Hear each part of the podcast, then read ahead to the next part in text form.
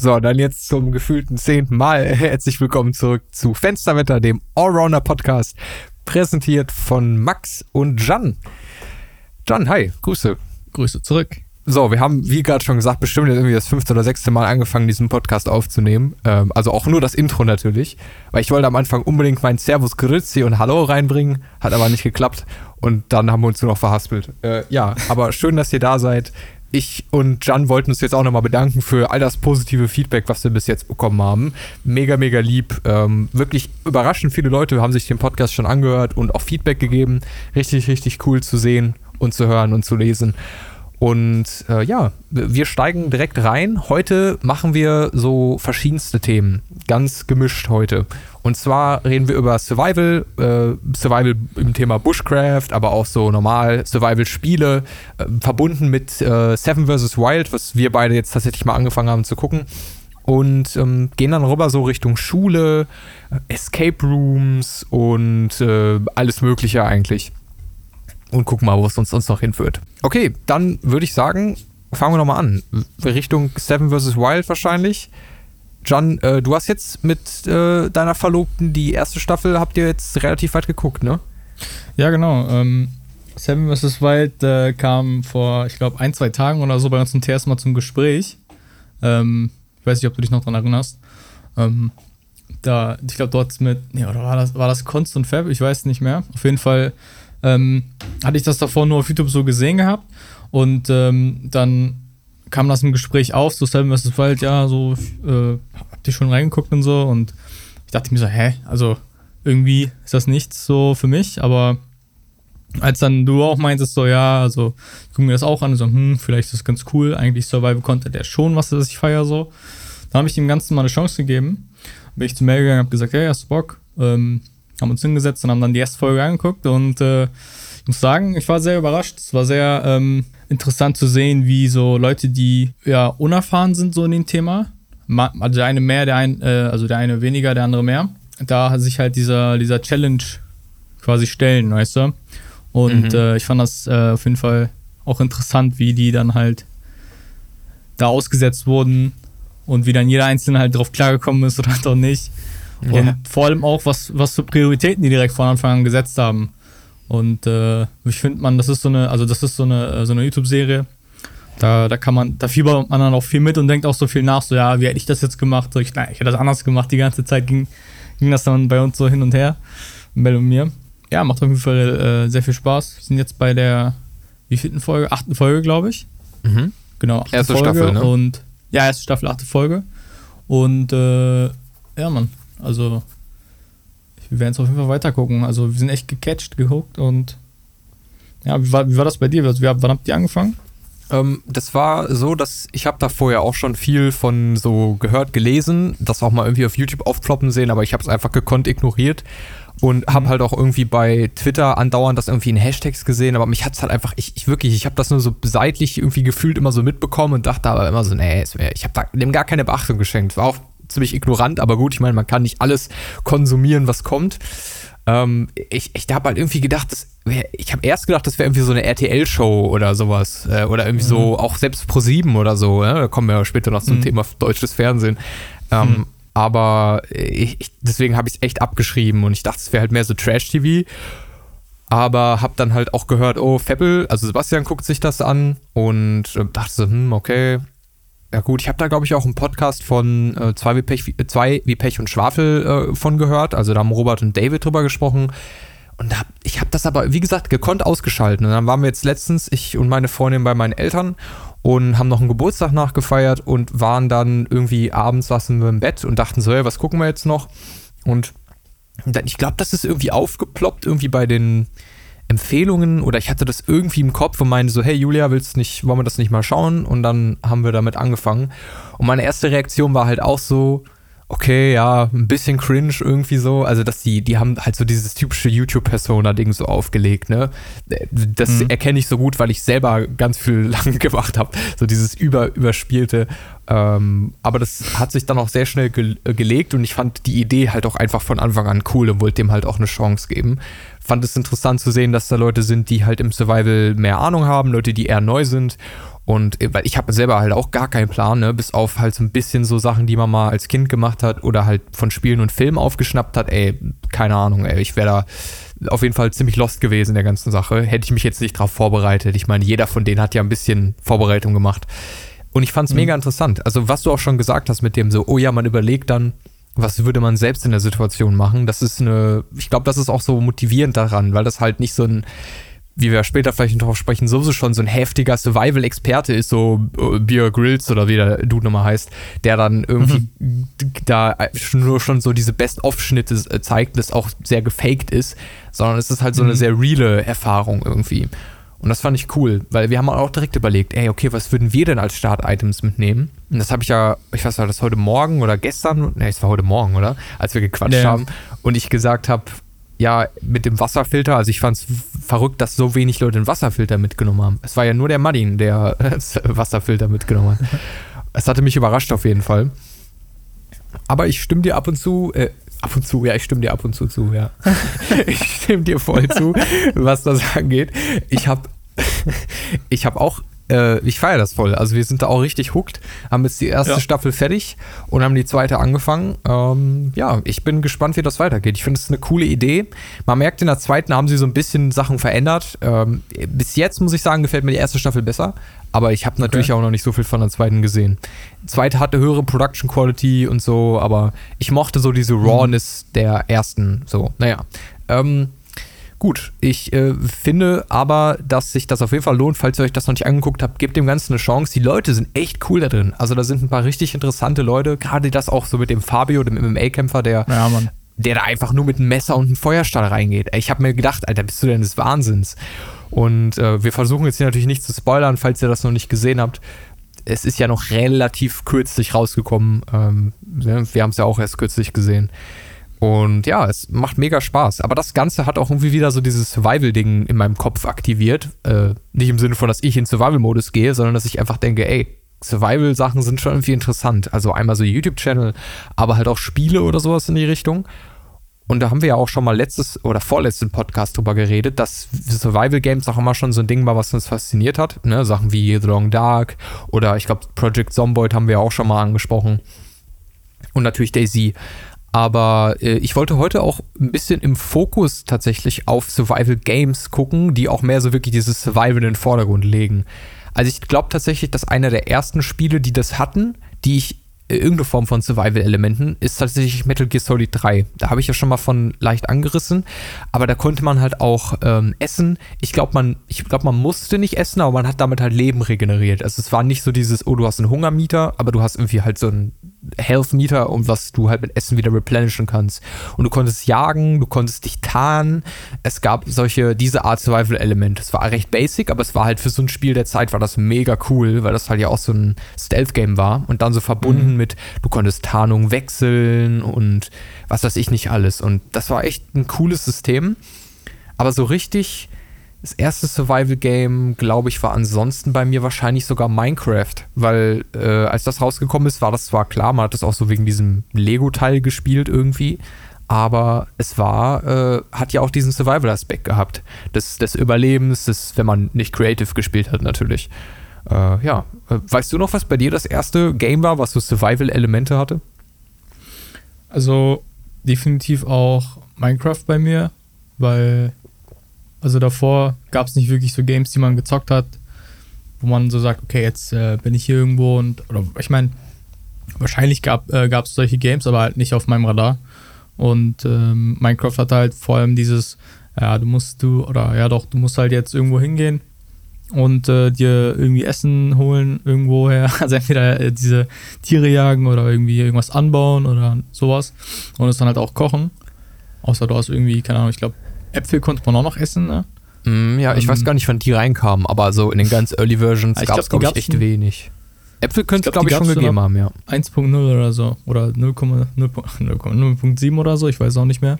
Auf jeden Fall ähm, Minecraft und danach hätte ich gesagt, auf jeden Fall Daisy oder so. Weil ich glaube, diese ganzen, dieser Hype mit den ganzen Survival Games, der kam auf jeden Fall nach der Standalone, wo dann diese ganzen mhm. ähm, Unreal Engine äh, Survival Games rauskamen, die dann gefühlt einen Monat lang gelebt haben und dann keiner mehr sich da ja, keiner mehr da also es hat keinen mehr gejuckt danach.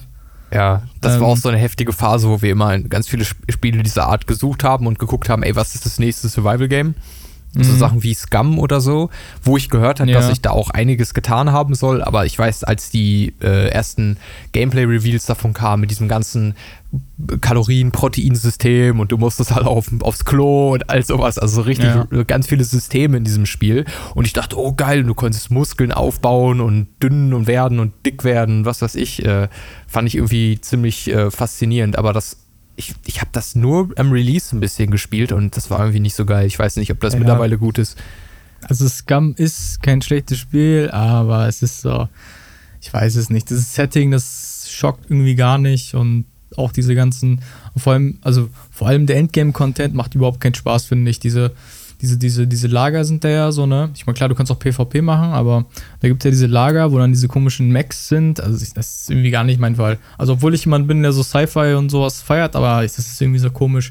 Das ist so Hm. eine komische Fusion. Das macht irgendwie gar keinen Bock. Also so vom, vom Gesamten her. Ja. Und ähm, ich weiß nicht, dann, dann würde ich, dann würde ich doch eher irgendwie einen, Daisy, einen coolen Daisy-Server vorziehen. Was, also wenn ich so Apokalypse-esque irgendwas spielen will. Hm. Ähm, definitiv. Ich finde, So. in dem Genre haben sich dann ja auch so mehrere Spalten gebildet. Es gab einmal so diese Minecraft-esque-Likes, also da, wo du halt so auch Sachen gebaut hast. Du hattest diese Bausysteme, wo Survival auch ein Aspekt war. Meistens war der Survival-Aspekt halt nicht so hardcore, aber äh, war auf jeden Fall da. Dann gab es diese Spiele, die sich voll auf diese Survival-Mechanik aufgebaut haben. Manche mehr realistisch, manche weniger realistisch. Äh, also eine der ersten Sachen, die ich im äh, äh, Kopf noch hatte, ist, äh, es gab, ich, ja, oh Mann, ich hätte das researchen müssen. Das fällt mir gerade tatsächlich erst ein. Aber es gab früher mal so ein Spiel, das ist nicht Stranded Deep, das kam irgendwann danach, sondern es war so ein Spiel, da hast du bist du auf so einer ein, einsamen Insel gestrandet gewesen und du konntest dann da so surviven und aufbauen. Ich glaube, das war Aha. kostenlos. Ich habe Ich vergessen, glaube, du meinst Raft. Nee, Raft, ich, nee, Raft glaube ich meine ich nicht. Das war, ähm, das kam sogar glaube ich noch einen Tacken später. Ähm, ich ich guck mal, ich bin mir research fast was. sicher, dass es Raft Ja, mach mal. Aber ich glaube schon, dass es Raft ist. Vielleicht ist es auch Raft, aber ich kann mich nicht daran erinnern, dass man da einen Raft bauen konnte, deswegen. aber ähm, eh, eh, das kann sein. Ich werde das mal researchen und dann im nächsten Podcast ansprechen. Aber ich Oder weiß, so. das war das erste. Und äh, das war voll cool, weil zu dem Zeitpunkt hatte ich schon so mit meinem Vater parallel so Lost geguckt. Und ne, Mhm. ohne jetzt viel zu spoilern, Lost ist ja ursprünglich das eigentliche, was so die ersten Staffeln etablieren, ist, hey, Leute sind auf dem Strand, äh, Flugzeug abgestürzt und jetzt müssen die surviven. Da kommen dann zwar diese ganzen paranormalen anderen Elemente mit rein, die ich jetzt nicht spoilern will, ähm, aber so der Grundkern war immer dieses Survivalen. Und deswegen hat mich das natürlich voll angezogen. Ähm, bei Minecraft dann auch. Aber das waren so die ersten und dann kamen so Sachen wie The Forest und Stranded Deep und auch Raft, die Ursprungsversion von dem Spiel. Ähm, und da war auch so, fand ich, das ist halt ein interessanter Bereich des Survivals, wo man halt wirklich Fokus auf dieses Überleben und teilweise auch Abwehren von Tieren oder Menschen oder verschiedensten Wesen dann ist. Ähm, und da gab es auch irgendwann so eine Fusion irgendwie von allem, weil sowas wie ein Valheim zum Beispiel, was ja irgendwie so auf dem Kern von Minecraft aufbaut, aber auch viele andere Elemente noch mit reinbringt. Finde ich ist auch eine sehr spannende Sache. Da haben wir ja auch mal ordentlich reingesuchtet. Ist auch ein Ja. sehr cooles Spiel. Auf jeden Ähm, Fall. Richtig coole Survival-Mechanik, sehr coole äh, Fight-Mechanik und tolles Bausystem, aber echt, echt schwer teilweise. Also ich fand die späteren Bosse, das war echt, da hast du das Gefühl gehabt, wie sollst du das denn machen? Also, das war echt Ich weiß doch, wo wir diesen einen großen Blob da. Ja, ja, der war heftig, Alter. Ich glaube, an da dem muss man so viel verzweifelt, vorkochen ne? und die, ja, ja, auf jeden, da sind wir ein paar verreckt. Also das war, das war nicht, das war echt schwer. Ähm, ja, aber genau, das war so das, woran ich mich erinnern kann, so die Ursprungssachen. Dann gab es ja auch sowas wie, was wir auch schon angesprochen haben, Project Zomboid, recht früh. Also ich weiß nicht, wann das in Early Access gegangen ist, aber das muss schon echt lange her sein, weil ich weiß, das war so zu der Zeit, wo ich recht neu auch Daisy gespielt hatte, kam das dann irgendwann auch. Aber ich habe mich, hab mich dafür nie interessiert, bis erst viel später. Ähm, ich will jetzt gleich noch zu The Forest und so äh, noch ein bisschen genauer werden, aber äh, mich hat jetzt mal interessiert, was war so von, hast du irgendwie von diesen Spielen frühzeitig irgendwie auch in die Richtung was bekommen? Äh, vielleicht auch schon in der Zeit, bevor wir halt durch Daisy uns ja kennengelernt haben. Warst du da schon irgendwie irgendwo am Surviven? Ich hatte auf jeden Fall ganz viel Daisy gespielt. Und aber ich meine, in Daisy geht es ja mehr so um um das Überleben gegen andere Spieler eher, wenn überhaupt, finde ich. Also Ja. mehr oder weniger. Ähm, ich weiß Ja, gerade gar nicht. ja. Ich bin überlegen, ob ich The Forest schon gespielt hatte. Aber das, darüber wollten wir ja gleich sprechen. Nee, also das, also Minecraft war halt so eine, so eine Phase bei mir, da hatte ich, da hatte ich ganz viel gespielt, aber Warst du denn auch eher Typ Survival oder eher Typ Creative dann bei Minecraft? ah, Survival definitiv. Also ich hatte, das, das war auch das, was mir so Spaß gemacht hat immer an Minecraft. Immer so, ich habe mich immer irgendwo eingebaut unter der Erde, weil da habe ich mich mal am sichersten gefühlt. Und dann äh, habe ich immer versucht, eine Höhle zu finden und dann war ich immer richtig gehypt, wenn ich Eisen gefunden habe. Ja, Mann. Ja, nee, also so richtig dieses Survival, so eine Phase, äh, darüber reden wir auch gleich safe noch, ähm, wo, wo ich richtig viel indulged habe, so in, in Survival-Content, äh, also in Games, war, wo ich angefangen habe mit The Long Dark. Mhm. Das habe ich Auf jeden. richtig heftig reingesuchtet. Also das, äh, da habe ich richtig viele Stunden drin und ähm, das ist auch wirklich, ich glaube, eigentlich das beste Survival-Game, was es so gibt. Also definitiv. So, ja, auf mit, jeden Fall. Mit so der mit Atmosphäre Mhm. und Die Atmosphäre ist top-notch, ja. Ist insane. ja, also Atmosphäre macht echt richtig viel aus in dem Game, weil es ist auch so ein Game, wo, da kann man echt viel, aber da reden wir gleich noch drüber. Ähm, aber um auf deine Frage zurückzukommen, nee, nicht wirklich, also außerhalb dem, was wir gerade besprochen haben. Ja.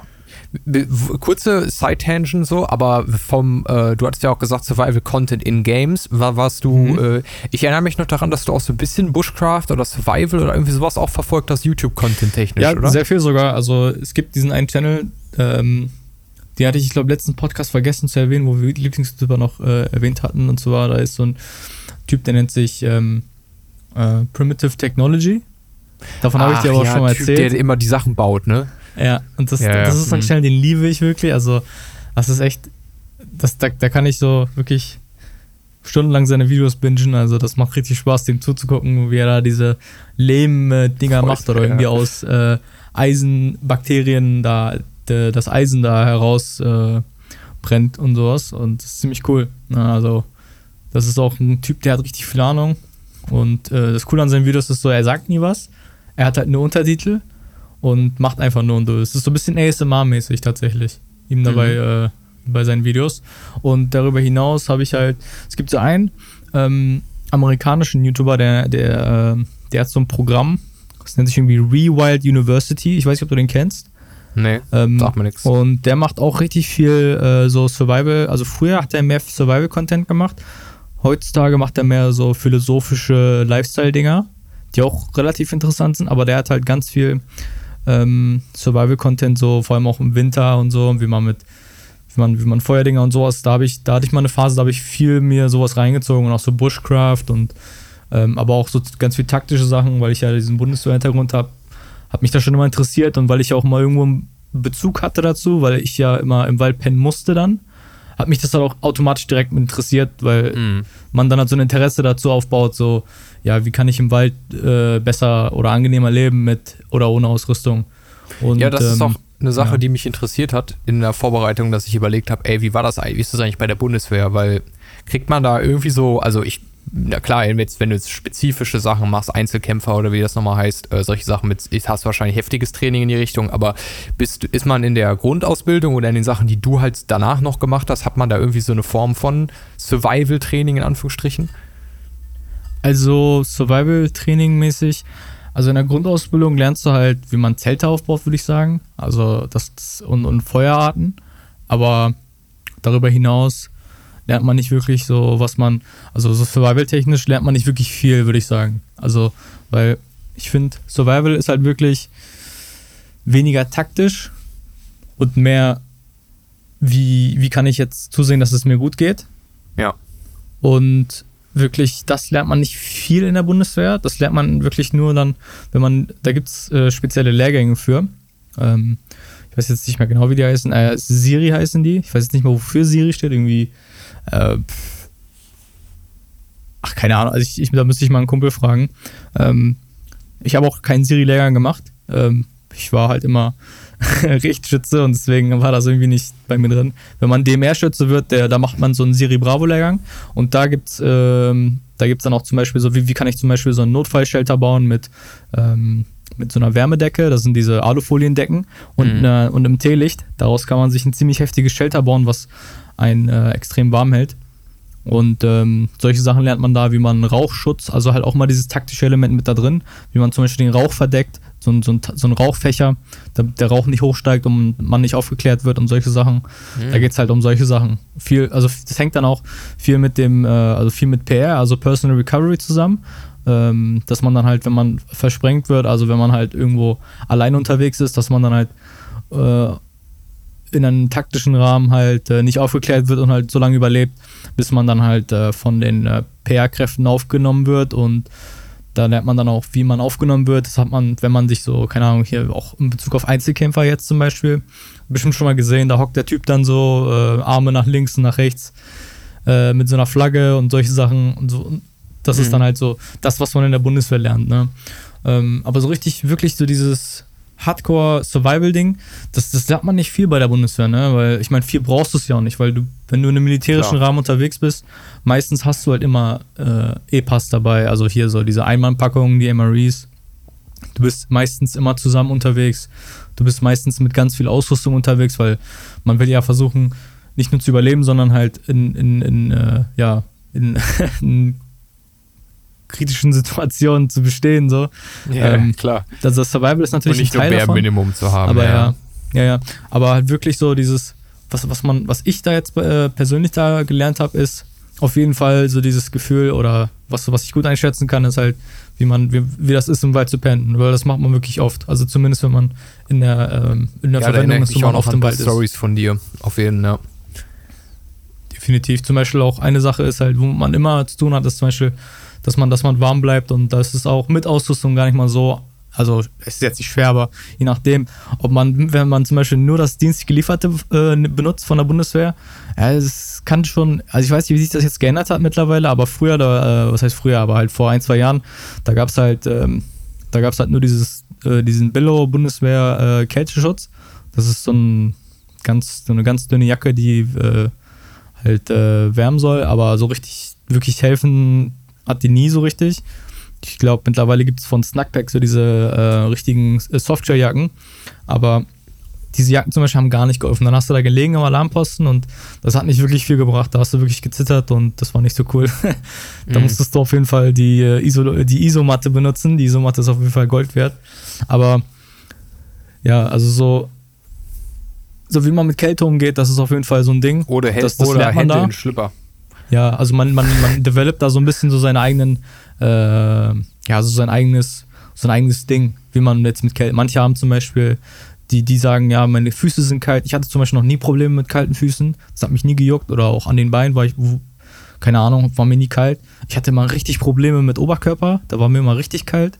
Das heißt, ich habe immer ja, ganz viele Jacken gebraucht. Andere haben zum Beispiel sich so von Woolpower so Hosen geholt, ähm, also dieses Merino-Wolle damit es an den Beinen und an den Füßen und die Socken davon auch halt, äh, damit, damit die warm bleiben da. Andere haben halt mhm. irgendwie ganz dicke Isomatten geholt und sowas. Also das war halt schon relativ interessant zu sehen, so wie jeder sich, äh, wie jeder damit so ein bisschen umgeht, weil wir mussten halt so oder so draußen sein und deswegen ja, hat man so zwangsläufig was äh, für sich selber entwickelt. Ja, spannend. Ja. Das ist auf jeden Fall voll spannend, weil ich habe halt, wie gesagt, ich bin in der Area, ähm, habe ich nicht viel Erfahrung gesammelt. Ich war auch nie so mega viel campen oder irgendwie sowas in die Richtung. Also mhm. so, ähm, ich meine, ich bin natürlich ein Landkind, also so die, die Outdoor-Knowledge, die man als Landkind entwickelt, das habe ich, aber ansonsten äh, so, so richtig solche Sachen nicht. Äh, Finde ich total spannend. Also einmal als, als Skill und einfach als Content-Form. Ähm, mega interessant, deswegen funktioniert auch sowas wie Seven vs. Wild für mich so gut oder halt auch mit ja, den Spielen. Ähm, und da dachte ich, wir, wir sprechen auf jeden Fall noch über The Forest, weil für mich war The Forest ein riesiger Wendepunkt auch in Sachen Content-Produktion für mich selbst, weil ich habe zu dem Zeitpunkt YouTube-Videos gemacht und dann habe ich das Spiel, ich weiß gar nicht, wie ich das entdeckt habe, aber ich habe das sehr früh entdeckt und dann kam das raus und ich habe es mir halt mh, hm, gekauft habe den ersten Tag mega durchgesuchtet und habe dann YouTube-Videos drüber gemacht und habe so Tutorials mhm. gemacht, habe so, so gesagt, wie man die ersten Tage überlebt, weißt du, so diese klassisch, klassischen Videos dann, wie man so Sachen dann so die ersten paar Nächte überlebt oder so. Und mhm. das Video, was ich dazu gemacht habe, ist halt ziemlich abgegangen und ich habe dann irgendwie, ich hatte vorher, weiß ich nicht, vielleicht irgendwie 100 Abonnenten und so und habe dann nach einem Tag irgendwie 1000 gehabt oder so, was für mich damals ein Riesenerfolg war, weil, wie gesagt, ich habe vorher über zwei, drei Jahre Videos gemacht und hatte gerade mal 100 Abonnenten Abonnenten und habe ich ein Video hochgeladen, auf einmal habe ich irgendwie 900 Abos bekommen oder so. Und das war richtig krass für mich. Und äh, ich weiß auch noch dann, damals waren 1000 Abonnenten auf YouTube noch äh, was halbwegs Besonderes, dass da Leute in der, äh, in der Schule dann so meinten, so äh, äh voll cool oder so, die vorher sich über mich lustig gemacht haben, mhm. ähm, als sie dann gesehen haben, meine Videos sind irgendwie halbwegs populär, weil die haben, die haben dann schon mal so 60, 70.000 Klicks gemacht, so, was halt wie gesagt für mich damals echt viel war. Und das war cool. Mhm. Dann habe ich den, den Train auch geridet, Alter. Ich habe The Forest Content rausgehauen, left und right auf jeden Fall. Und schön, schön gemolken, das Zeug. Aber ähm, ja, war, war geil. Und das Spiel hat halt auch einfach echt Spaß gemacht, weil es zu dem Zeitpunkt echt wenig in die Richtung gab, was so so Survival, aber auch Survival Horror und äh, du konntest bauen, musstest dich um Nahrung kümmern, hattest eine Story, die du verfolgst, du hattest so Horror-Elemente, hattest diesen mhm. Kampf die mit den Ureinw Ureinwohnern und so. Mhm. Die Höhlen sind richtig geil in diesem Spiel. Die wurden ja aber auch erst später in der Form reingemacht. Immer wenn ich an The Forest denke, das hast du ja wahrscheinlich deswegen auch gerade gesagt, muss ich immer an Tobi denken, wie wir drei The Forest gespielt haben und ja. irgendwie neun Stunden Echtzeit gefühlt, also wahrscheinlich eher so fünf oder sechs, in so einer Höhle verbracht haben in The Forest, die halt so ein riesen Komplex ist, wo du so runtergehst und da musste ich, es war echt geil. Also das hat so Bock gemacht, die dann zu so durchsuchen und zu entdecken und dann da zu fighten. Ja, mega, mega cool. Cronenberg-Babys, die auf dem Boden da. Ja, Mann, auf jeden Fall. Richtig, richtig cool. Ja, äh, das ist auf jeden Fall ein Game, falls ihr das noch nicht kennt. Äh, checkt das 100%. The Forest, mega geil. Und äh, ableitend davon äh, gibt es ja ähm, ein Spiel, das ist sehr, sehr ähnlich, davon definitiv inspiriert. Hat ein paar neue Ideen dazu gemacht. Heißt Green Hell und spielt. Spielt das im, äh, im Rainforest? Ich glaube, hm. oder? Ja, ja, safe. Oh, und äh, richtig cooles Spiel auch. Äh, haben wir noch nicht so reingegrindet, sind wir aber gerade tatsächlich am überlegen, ob wir da nicht mal ein bisschen reinspielen äh, wollen. Wir wollen es auf jeden Fall nochmal angucken, weil es da auch viel Content-Updates gab. Ich weiß, als das ursprünglich rausgekommen ist, habe ich das irgendwie bei Gronk gesehen oder so damals und dachte so, ja, okay, sieht halt aus wie The Forest, nur in nicht so weit entwickelt und in halt Dschungel. Und anstatt halt, was The Forest ist, was ja mehr so, was ist das so, Amerika so mäßig? Kanada? Nee, keine Ahnung, ich weiß gar nicht. Wo spielt The Forest, The Forest, The Forest ist Südamerika 100%. Ja, okay, ja, gut. Ähm, und äh, ja. Ah, nee, warte mal. The, the Forest oder The Green, äh, Green Hell? Green Hell. The Forest. Ach, The Forest, ja, ja, ja, nee, nee. The Forest ist nicht Südamerika. Ich dachte, ich dachte, wir reden gerade über. Ich habe The Forest gesagt, aber ich hatte. ich habe an Green Hell gedacht. Nee, nee, also ich, ich The Forest. mal eben nach der Location. Nee, nee, The Forest, das, das müsste so Ah, ich guck weiß. mal, habe ich Kanada eben gesagt? Ja. Ich, wollte, ich wollte Kanada sagen, ja. falls ich es nicht gesagt habe. Ich wollte. Weil ich habe hier nämlich gelesen, uh, judging by the plants that grow there and the overall weather, it seems like the creators chose a Canadian boreal, boreal forest as mhm. the setting of the game. Also so ein bisschen so kanadisch. Okay. Mhm. Ja. Ähm, okay, genau. Und das fand ich auf jeden Fall spannend, das Setting. Äh, Dschungel ist natürlich auch mega spannend. Ganz andere Sache. Ist ja auch im Prinzip so ein bisschen das, was bei Seven vs. Wild, erste Staffel Schweden, zweite Staffel Panama. Ähm, schon interessant. Ja, ähm, also nicht, dass unbedingt Schweden und Kanada jetzt vergleichbar sind, aber vielleicht irgendwo. Äh, ja, aber mega cooles Spiel. Auch, soweit wir das bis jetzt gespielt haben. Ähm, ich finde das mit den Mechanics, mit der Ernährung interessant, dass man auch so gucken muss, okay, du kannst halt nicht nur dein Leben lang Berries essen, Shoutout Seven vs. Wild, ähm, sondern du kannst, äh, musst halt auch Proteine und Fette und all sowas zu dir nehmen, langfristig gesehen. Und das ist halt auch sehr, sehr cool, dass sie das auch mit so einer interessanten Storyline kombiniert haben, beziehungsweise im Survival-Modus einfach mit sehr viel Exploration und ähm, äh, Environmental Storytelling und so. Ja, und das war, ist halt auch richtig nice. Wie war das bei dir mit The Forest? Hast du das, du hast, wolltest ja eben, hast eben gesagt, du äh, wolltest dann später ja noch drüber sprechen. Hast du da auch eingegrindet mhm. oder äh, war das eher so ein Game, was du nicht wirklich gespielt hast? Äh, also ich, mein, ich meinte mit, ähm, also mit dem Grind mein, äh, hatte ich eher The, The Long Dark gemeint, aber The Forest war eher so ein, äh, ich weiß nicht, also ich hatte klar, glaube ich, einen halben Monat oder so mich damit beschäftigt und dann habe ich halt äh, also alleine und äh, dann halt die, die Zeit, wo wir zu dritt gespielt haben mit Tobi. Ähm, ja, ich glaube, genau. darüber hinaus habe ich nicht viel The Forest gespielt tatsächlich. Also, ja, nee, The, The Long Dark ist tatsächlich so mein Main Game, was das angeht. definitiv. Ich glaube, du, glaub, du bist auch die Person, die mir The Long Dark gezeigt hat, aber ich Ja. bin mir nicht ganz als sicher. aber ich glaube hatte ich schon. den, als es rausgekommen ist, hatte ich den Link geschickt. Das weiß ich noch. Das ist auch schon mega alt. Also ich glaube, das, äh, ich Mhm. glaube, The, The Long Dark, das gibt schon, also ich glaube, die erste, die erste Ankündigung, die war schon 2017, 18 so an dem Zeitpunkt, weil ich weiß, das, das Spiel wurde angekündigt und ich hatte da, da schon äh, mir das angeguckt. Nee, noch, noch früher. Das ist noch früher Ja. gewesen. Ich habe auch gerade geguckt, Datum der Erstveröffentlichung, 22. September 2014. Hm. Dann, dann, dann doch relativ früh, weil ich, ich weiß, ich hatte richtig Bock auf das Game und ich Aber- hatte nur aber noch auf gewartet, Seite, bis es Moment, sorry. Äh, Ja. Bei Steam steht 2017 Release. Also Mhm. vielleicht gab es das vorher noch mal irgendwie als Alpha irgendwo oder so. Mhm. Keine Ahnung. Ich weiß, dass ich das noch in der Schulzeit gespielt habe. Definitiv. Safe. Ich auch. Ich habe auch YouTube-Videos so ein paar zugemacht, das weiß ich auch noch. Also ich habe es nicht so ernst genommen, das Game, sondern habe es halt nur ein bisschen abgecheckt, so, aber ähm, ja, das ist auch auf jeden Fall. Ja, ich weiß es gar nicht, aber irgendwie so zu dem Zeitpunkt, irgendwie, ich kann es ja auch nicht sagen, wann wir es genau gespielt haben, aber ich weiß noch, dass das cool war, aber ich so richtig reingekommen bin, bin ich erst irgendwie letztes oder vorletztes Jahr in das Spiel. Weil das hat so eine tolle Atmosphäre und das Survival-System ist halt auch so geil in dem Spiel. Also mit Mhm. dem, mit dem äh, Essen sammeln, aber auch ähm, äh, das Kältesystem, Unterschlupf suchen und dieses Setting ist halt auch mega schön.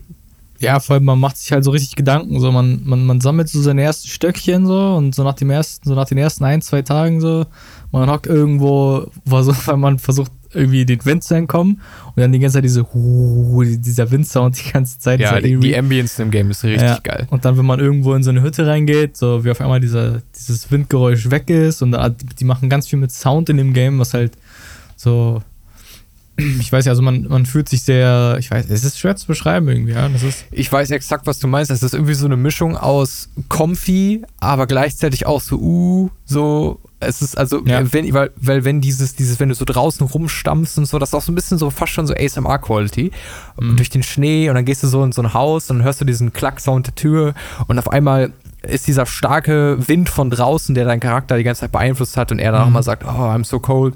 Und dann gehst du rein, auf einmal hörst du dieses gedumpfte Rauschen nur noch und du hörst irgendwie Knistern vom Feuer Mhm. so. Also das ist schon, schon geile Sound-Experience. Das kann auch richtig Spiel. aufregend sein. Ich weiß noch einmal, wo ich in den Bergen da unterwegs war und dann ähm, war ich in so einem Bunker drin und ich wusste, und ich hatte nicht viel Ahnung von dem Game. Und dann war, ähm, war äh, ich konnte in den Bunker rein, weil gerade so eine Aurora Borealis am Start war. Dann bin ich runter, hab gepennt, dann war die Borealis vorbei und ich konnte nicht mehr raus. Und dann, Ach ja, stimmt. Ja, das und dann, triggert und ja dann auch hatte ich so richtig, Sachen in dem dann hatte ich richtig Schiss und ich wusste nicht, was ich machen soll. Natürlich ich hätte das Spiel neu laden können, aber ich hatte keinen Bock. Und, äh, und dann musste ich, dann habe ich, äh, unten waren noch so MREs und dann war ich richtig dankbar, dass da so diese MREs waren und dann konnte ich da eine Woche lang chillen und dann habe ich das schnell gegoogelt gehabt, was da jetzt abgeht, warum ich nicht mehr rauskomme und so. Und solche, solche Momente sind auch einfach richtig nice. Ich finde, das äh, Spiel cool, ist aber ja. auch richtig gut darin, so wenn du zum Beispiel irgendwo, irgendwo reingehst, du, also man fühlt sich fast so, als ob man, keine Ahnung, aus, aus, aus einem Opfer, also draußen ist es kalt, weißt du, und du gehst irgendwo rein und so dieses, und dann äh, du dich von deiner Kleidung, so, setzt dich hin, weißt du, ich meine, trinkst einen Kaffee oder so und so dieses selbe, dieses wohlige, Ja. comfy Gefühl hat, gibt das Spiel einem auch Exakt, so. exakt, ja, finde ich auch. Jedes Mal, wenn ich das spiele, ist das auch so, so eine richtig geile Experience irgendwie. Also wenn du so richtig drauf einlässt und reinkommst. Und Mhm. was du meinst, ist, ich finde das auch, das ist gerade wenn du es auf dem äh, Permadeath spielst oder wenn Mhm. du äh, Challenges oder sowas machst. Ich habe die Story nie viel verfolgt. Ich glaube, ich habe die ersten paar Chapter gespielt, aber ich Mhm. mag den Survival-Modus und den Challenge-Modus lieber. Mhm. Ähm, weil ich finde halt auch die Environments sind so toll, weil es ist ja kein procedural generated Game, sondern es ist ja so eine komplett handcrafted und das merkt man halt voll, weil Mhm. die Gebiete sind mega cool, mega mega cool und ich weiß noch, ich habe dann im Survival Game wollte ich dann halt immer mehr sehen auch von der Map, weil man könnte ja theoretisch auch einfach an einem Ort bleiben und versuchen da lange durchzuhalten, aber irgendwann waren dann meine Nahrungsressourcen äh, so ein bisschen weg und dann dachte ich, ach komm, dann gehst du mal weiter und explore so und dann bin ich, da habe ich noch Erinnerungen dran. Ich habe sogar Screenshots gemacht, weil ich das so schön fand. Dann bin ich irgendwo rumgelaufen in, ähm, ähm, ich weiß gar nicht, wie das Gebiet hieß, aber das war so noch ein bisschen entspannteres Gebiet, auch mit vielen Bergen und dann war da so ein Firewatch Tower. Und ich bin ja auch so ein Riesenfan von dem Game, ähm, Firewatch heißt es ja, glaube ich, auch einfach, ne? Mhm. Äh, und äh, die so, die ich mag ja diese Storytelling-Games total. Und dann habe ich mein Lager in diesem Ding, in diesem Firewatch-Turm gemacht. Weil ich weiß, ich habe irgendwann mal so ein YouTube-Video gesehen von so einem Firewatch-Dude, der dann so so den Sommer gezeigt hat, wie er den da oben verbracht hat und dann so morgens mit Käffchen raus, Buch mhm. lesen, mhm. oben auf dem Turm so, boah, das fand ich schon, dachte ich mir echt so, boah, das ist schon richtig schön irgendwie so da. Also wenn natürlich kein Feuer passiert und du dann, weißt du, aber wenn du einfach nur so die grundsätzliche Tätigkeit da und dieses, dieses entspannende Loslassen und so, das war irgendwie voll faszinierend und das habe ich dann so ein bisschen da ausgelebt. Mhm. hab das dann, hab dann da so eine Base gebaut, hab dann da auch dann so von draußen Sachen gebracht, Feuerholz geholt und so. Ah, das ist schon so richtig comfy, das Spiel irgendwie. Ja. Aber ähm, gleichzeitig halt auch so, gerade weil es so, so auch schwer sein kann, draußen zu überleben, teilweise je nachdem, wie schwer du spielst. Äh, und ich weiß noch, einmal hatte ich halt auch so eine Auseinandersetzung mit einem mit irgendeinem, ich weiß gar nicht, Wölfe mich gejagt haben, ob das sogar ein Bär war. Und dann war ich draußen, hab mir irgendwo bin ab und weggerannt, weil die mich halt verfolgt haben. Ich bin einfach gerannt und habe mir halt nicht wirklich gemerkt, wo ich war. Und dann war es halt arschkalt und der Wind war richtig heftig und es kam so ein Blizzard rein. Und ich dachte, scheiße, ich muss jetzt hier irgendwo surviven. Und da war dann so ein ganz kleiner Platz, wo halbwegs so Windstille war. Und dann habe ich dann, dann Feuer gemacht und bin eingeschlafen. Dann ist mein Typ mitten in der Nacht aufgewacht, weil dem so fucking kalt war, weil das Feuer ausgegangen ist. Und dann dachte ich so, scheiße. Und mein Typ war fast tot. Und dann habe ich zum Glück noch so eine Adrenalinspritze gefunden, die du dir dann noch reinseppen kannst, damit du noch wegrennen kannst. Und äh, sonst hätte ich das nicht geschafft, da aus diesem Blizzard rauszukommen, weil ich bin da noch zu einem Haus gekommen, nur deswegen. Und solche Momente sind so geil. Mhm. Äh, ja, wenn ich jetzt darüber rede, habe ich schon richtig Bock, das Game zu zocken. Jetzt kommt bald tatsächlich ja auch Anfang Dezember, äh, wir, wir, nehmen ja jetzt auf dem ersten auf, ähm, also wenn, wir, wenn der Podcast online ist, äh, ist das, glaube ich, schon draußen oder es kommt sogar an dem Tag das DLC raus, das neue von Long Dark. Und ja. ähm, da solltet ihr auf jeden Fall auch mal reinschauen. Aber ja, alter Long Dog, heftiges Game. Ist echt richtig, so, also richtig, ist echt richtig nice Game, ja, Mann. Mega, mega tolle Atmosphäre. Ein Game, was so ähnlich äh, von der Atmosphäre sein kann, ist, äh, was ich nicht viel gespielt habe. Also eigentlich gar nicht, aber ich habe halt viele Videos dazu äh, mir gegeben. Ist äh, Subnautica, aber ich glaube, du hast das gespielt, ne? Ja, auf jeden Fall. Äh, habe ich auch gespielt. Richtig, richtig cooles Spiel. Auch einer meiner Favorite Survival Games. Ist nochmal ein bisschen anders, weil es natürlich ein ganz anderes Setting hat, aber gerade dieses Unterwasser ist geil. Und was du auch meinst, wo es sich mit Long Dark ähnelt, ist, dass du dieses, dieses dieser Vibe, diese Atmosphäre baut sich mega cool auf. Und Unterwasser ist halt auch mega faszinierend, ne? Äh, ganz, ja. ganz faszinierendes Setting. Wie, wie bist du, äh, wie bist du darauf gekommen? Hast du, du hast gesagt, du hast es auf YouTube gesehen, oder? Ja, ich habe ich hab mir die, äh, die, die früheren äh, Markiplier-Videos davon angeguckt. Ah, ja. Von, von mhm. Markiplier, der hat ja eine lange Serie gemacht. Dann, ähm, genau, da, da hatte ich mir äh, einige Folgen angeguckt. Dann ähm, immer mal wieder von, da haben viele YouTuber äh, Content so gemacht. Dann habe ich mal hier bei dem mal geguckt, bei äh, da mal. Ähm, bei Markiplier wurde mir dann irgendwann zu albern. Und dann ja. äh, hatte ich keinen Bock mehr auf ihn, auf jeden Fall. Aber das Spiel äh, auf jeden Fall, also es war cool äh, zuzugucken, wie er das seine Base baut und dann diese, diese riesen Viecher, die da ja in der Tiefsee sind. Ja, das ist schon cool. Vor allem, es ist ja auch auf einem anderen Planeten, ne? Es ist ja schon. Ja, ist was ganz anderes, auf jeden Fall. Ja, ja. Und ich bin da auch so ein bisschen drauf gekommen, weil Tobi das total faszinierend fand, aber der hat ja, mhm. ähm, ich habe vergessen, wie die Phobie heißt, aber Phobie vor tiefem Wasser. Und ähm, das heißt, der hat, der, der das konnte das nie richtig spielen, sondern hat das immer im Peaceful Mode und sich dann in die Gebiete gecheatet und so. Das heißt, ich hatte schon mal so ein bisschen so Sachen gesehen bei ihm, aber so richtig habe ich es halt dann irgendwann, ich glaube 2021 gespielt oder 2020. Die beiden Jahre sind so ineinander gebliedet, Alter, ich weiß gar nicht mehr, ich kann, weiß nichts mehr. Äh, auf jeden Fall äh, habe ich das da irgendwann gespielt und das hat so viel Spaß gemacht und dieses unter Wasser exploren und immer tiefer gehen und nicht wissen, oh, was kommt jetzt als nächstes. Und du baust, baust tief bessere äh, Fahrzeuge, Unterwasser, äh, um tiefer zu kommen, baust eine Base und upgradest Sachen, sammelst Ressourcen, findest neue Gegenstände, neue Tiere, alles Mögliche. Das war so ein cooles Gameplay äh, und dazu kommt dann ja noch diese Storyline, warum du überhaupt abgestürzt bist und äh, also nicht, also was, was da mit dem Schiff passiert ist, mit diesen Dingen und dann passieren ja gewisse Ereignisse, ich will es nicht spoilern, in, der, in dem, was da so abgeht und man findet immer mehr Sachen. So ein bisschen wie bei Outer Wilds, dass man auf einmal feststellt, oh, wird irgendwie ein bisschen strange, die ganze Sache. Und mhm. das ist mega faszinierend. Und die tiefen Gebiete sind teilweise so fucking creepy gewesen. Ich weiß nicht, wie du das Spiel gut, wie du es kennst, aber es gibt halt auch irgendwann in dem Wasser gibt es natürlich, es ist ja auch eine, keine Procedural-Welt, sondern eine Handcrafted und da kommst du irgendwann zum Ende hin. Und die haben das halt nicht so gemacht, dass dann irgendwie Rockstar sind oder so, sondern in dem Gebiet, ich weiß nicht mehr, welches Gebiet das war, aber es war schon recht tief. Ähm, ist das dann so, dass das irgendwann einfach mega dicht so wird, also man sieht fast gar nichts mehr. Also du siehst wirklich nur irgendwie fünf Meter maximal voraus. Auch mit dem richtig dicken äh, U-Boot-Teil da, wenn du da rumfährst. Und das ist auch erstmal Teil des normalen Gebiets und deswegen bin ich da einfach weiter, das weiß ich noch. Aber es wird immer dunkler und dunkler und dunkler und ich dachte so, ach du Scheiß, was kommt denn jetzt hier bald? Ne? Und mich hat das natürlich voll mhm. fasziniert, dieses, oh, was könnte da kommen? Und ich bin immer weiter, wusste aber nicht, dass ich eigentlich gerade in dieses Gebiet reingehe, wo es dann irgendwann vorbei ist. Und ich weiß, ich habe irgendwas gehört und habe schon richtig Schiss bekommen. Ich dachte, oh nee, was kommt denn jetzt? Weil man hat nichts mehr gesehen. Und auf einmal kam mir so ein riesen Viech entgegen und hat so, ich habe mich schon, ehrlich, das war einer der Momente, wo ich mich am meisten in meinem Leben bei einem Spiel erschrocken habe.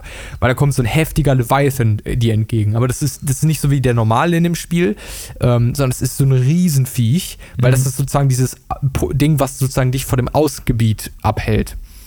Und auf einmal kam das entgegen und greifte mein Fahrzeug dann da an. Und ich, Alter, ich habe mich so eingepisst. Ey, das war so heftig. Aber das war auch einer der coolsten Videospielmomente, muss ich tatsächlich sagen. Weil ich halt nicht wusste, dass das kommt. Und ich wusste nicht, dass das Teil der, der, des Map-Endes ist so oder so. Ich bin natürlich direkt abgehauen und dachte, fuck, da muss ich irgendwann nochmal hin oder so. Äh, ist ein richtig, richtig cooles Spiel. Und wie gesagt, umso tiefer man geht, umso craziger wird's. Äh, richtig, richtig toll. Ja, man, krass. Äh, ich habe Below Zero habe ich nie gespielt. Das äh, die dieses Erweiterung eigenständiges Spiel noch, aber wollte ich auch mal mich ranwagen. Aber Subnautica ganz normal, auch absolut jedem zu empfehlen. Ganz, ganz tolle Atmosphäre das Spiel. Aber nichts für Leute, die Angst vor Unterwasser haben. nee. Das ist schon echt heftig, weil da, da kriegt man schon so äh, bei jedem Schiss.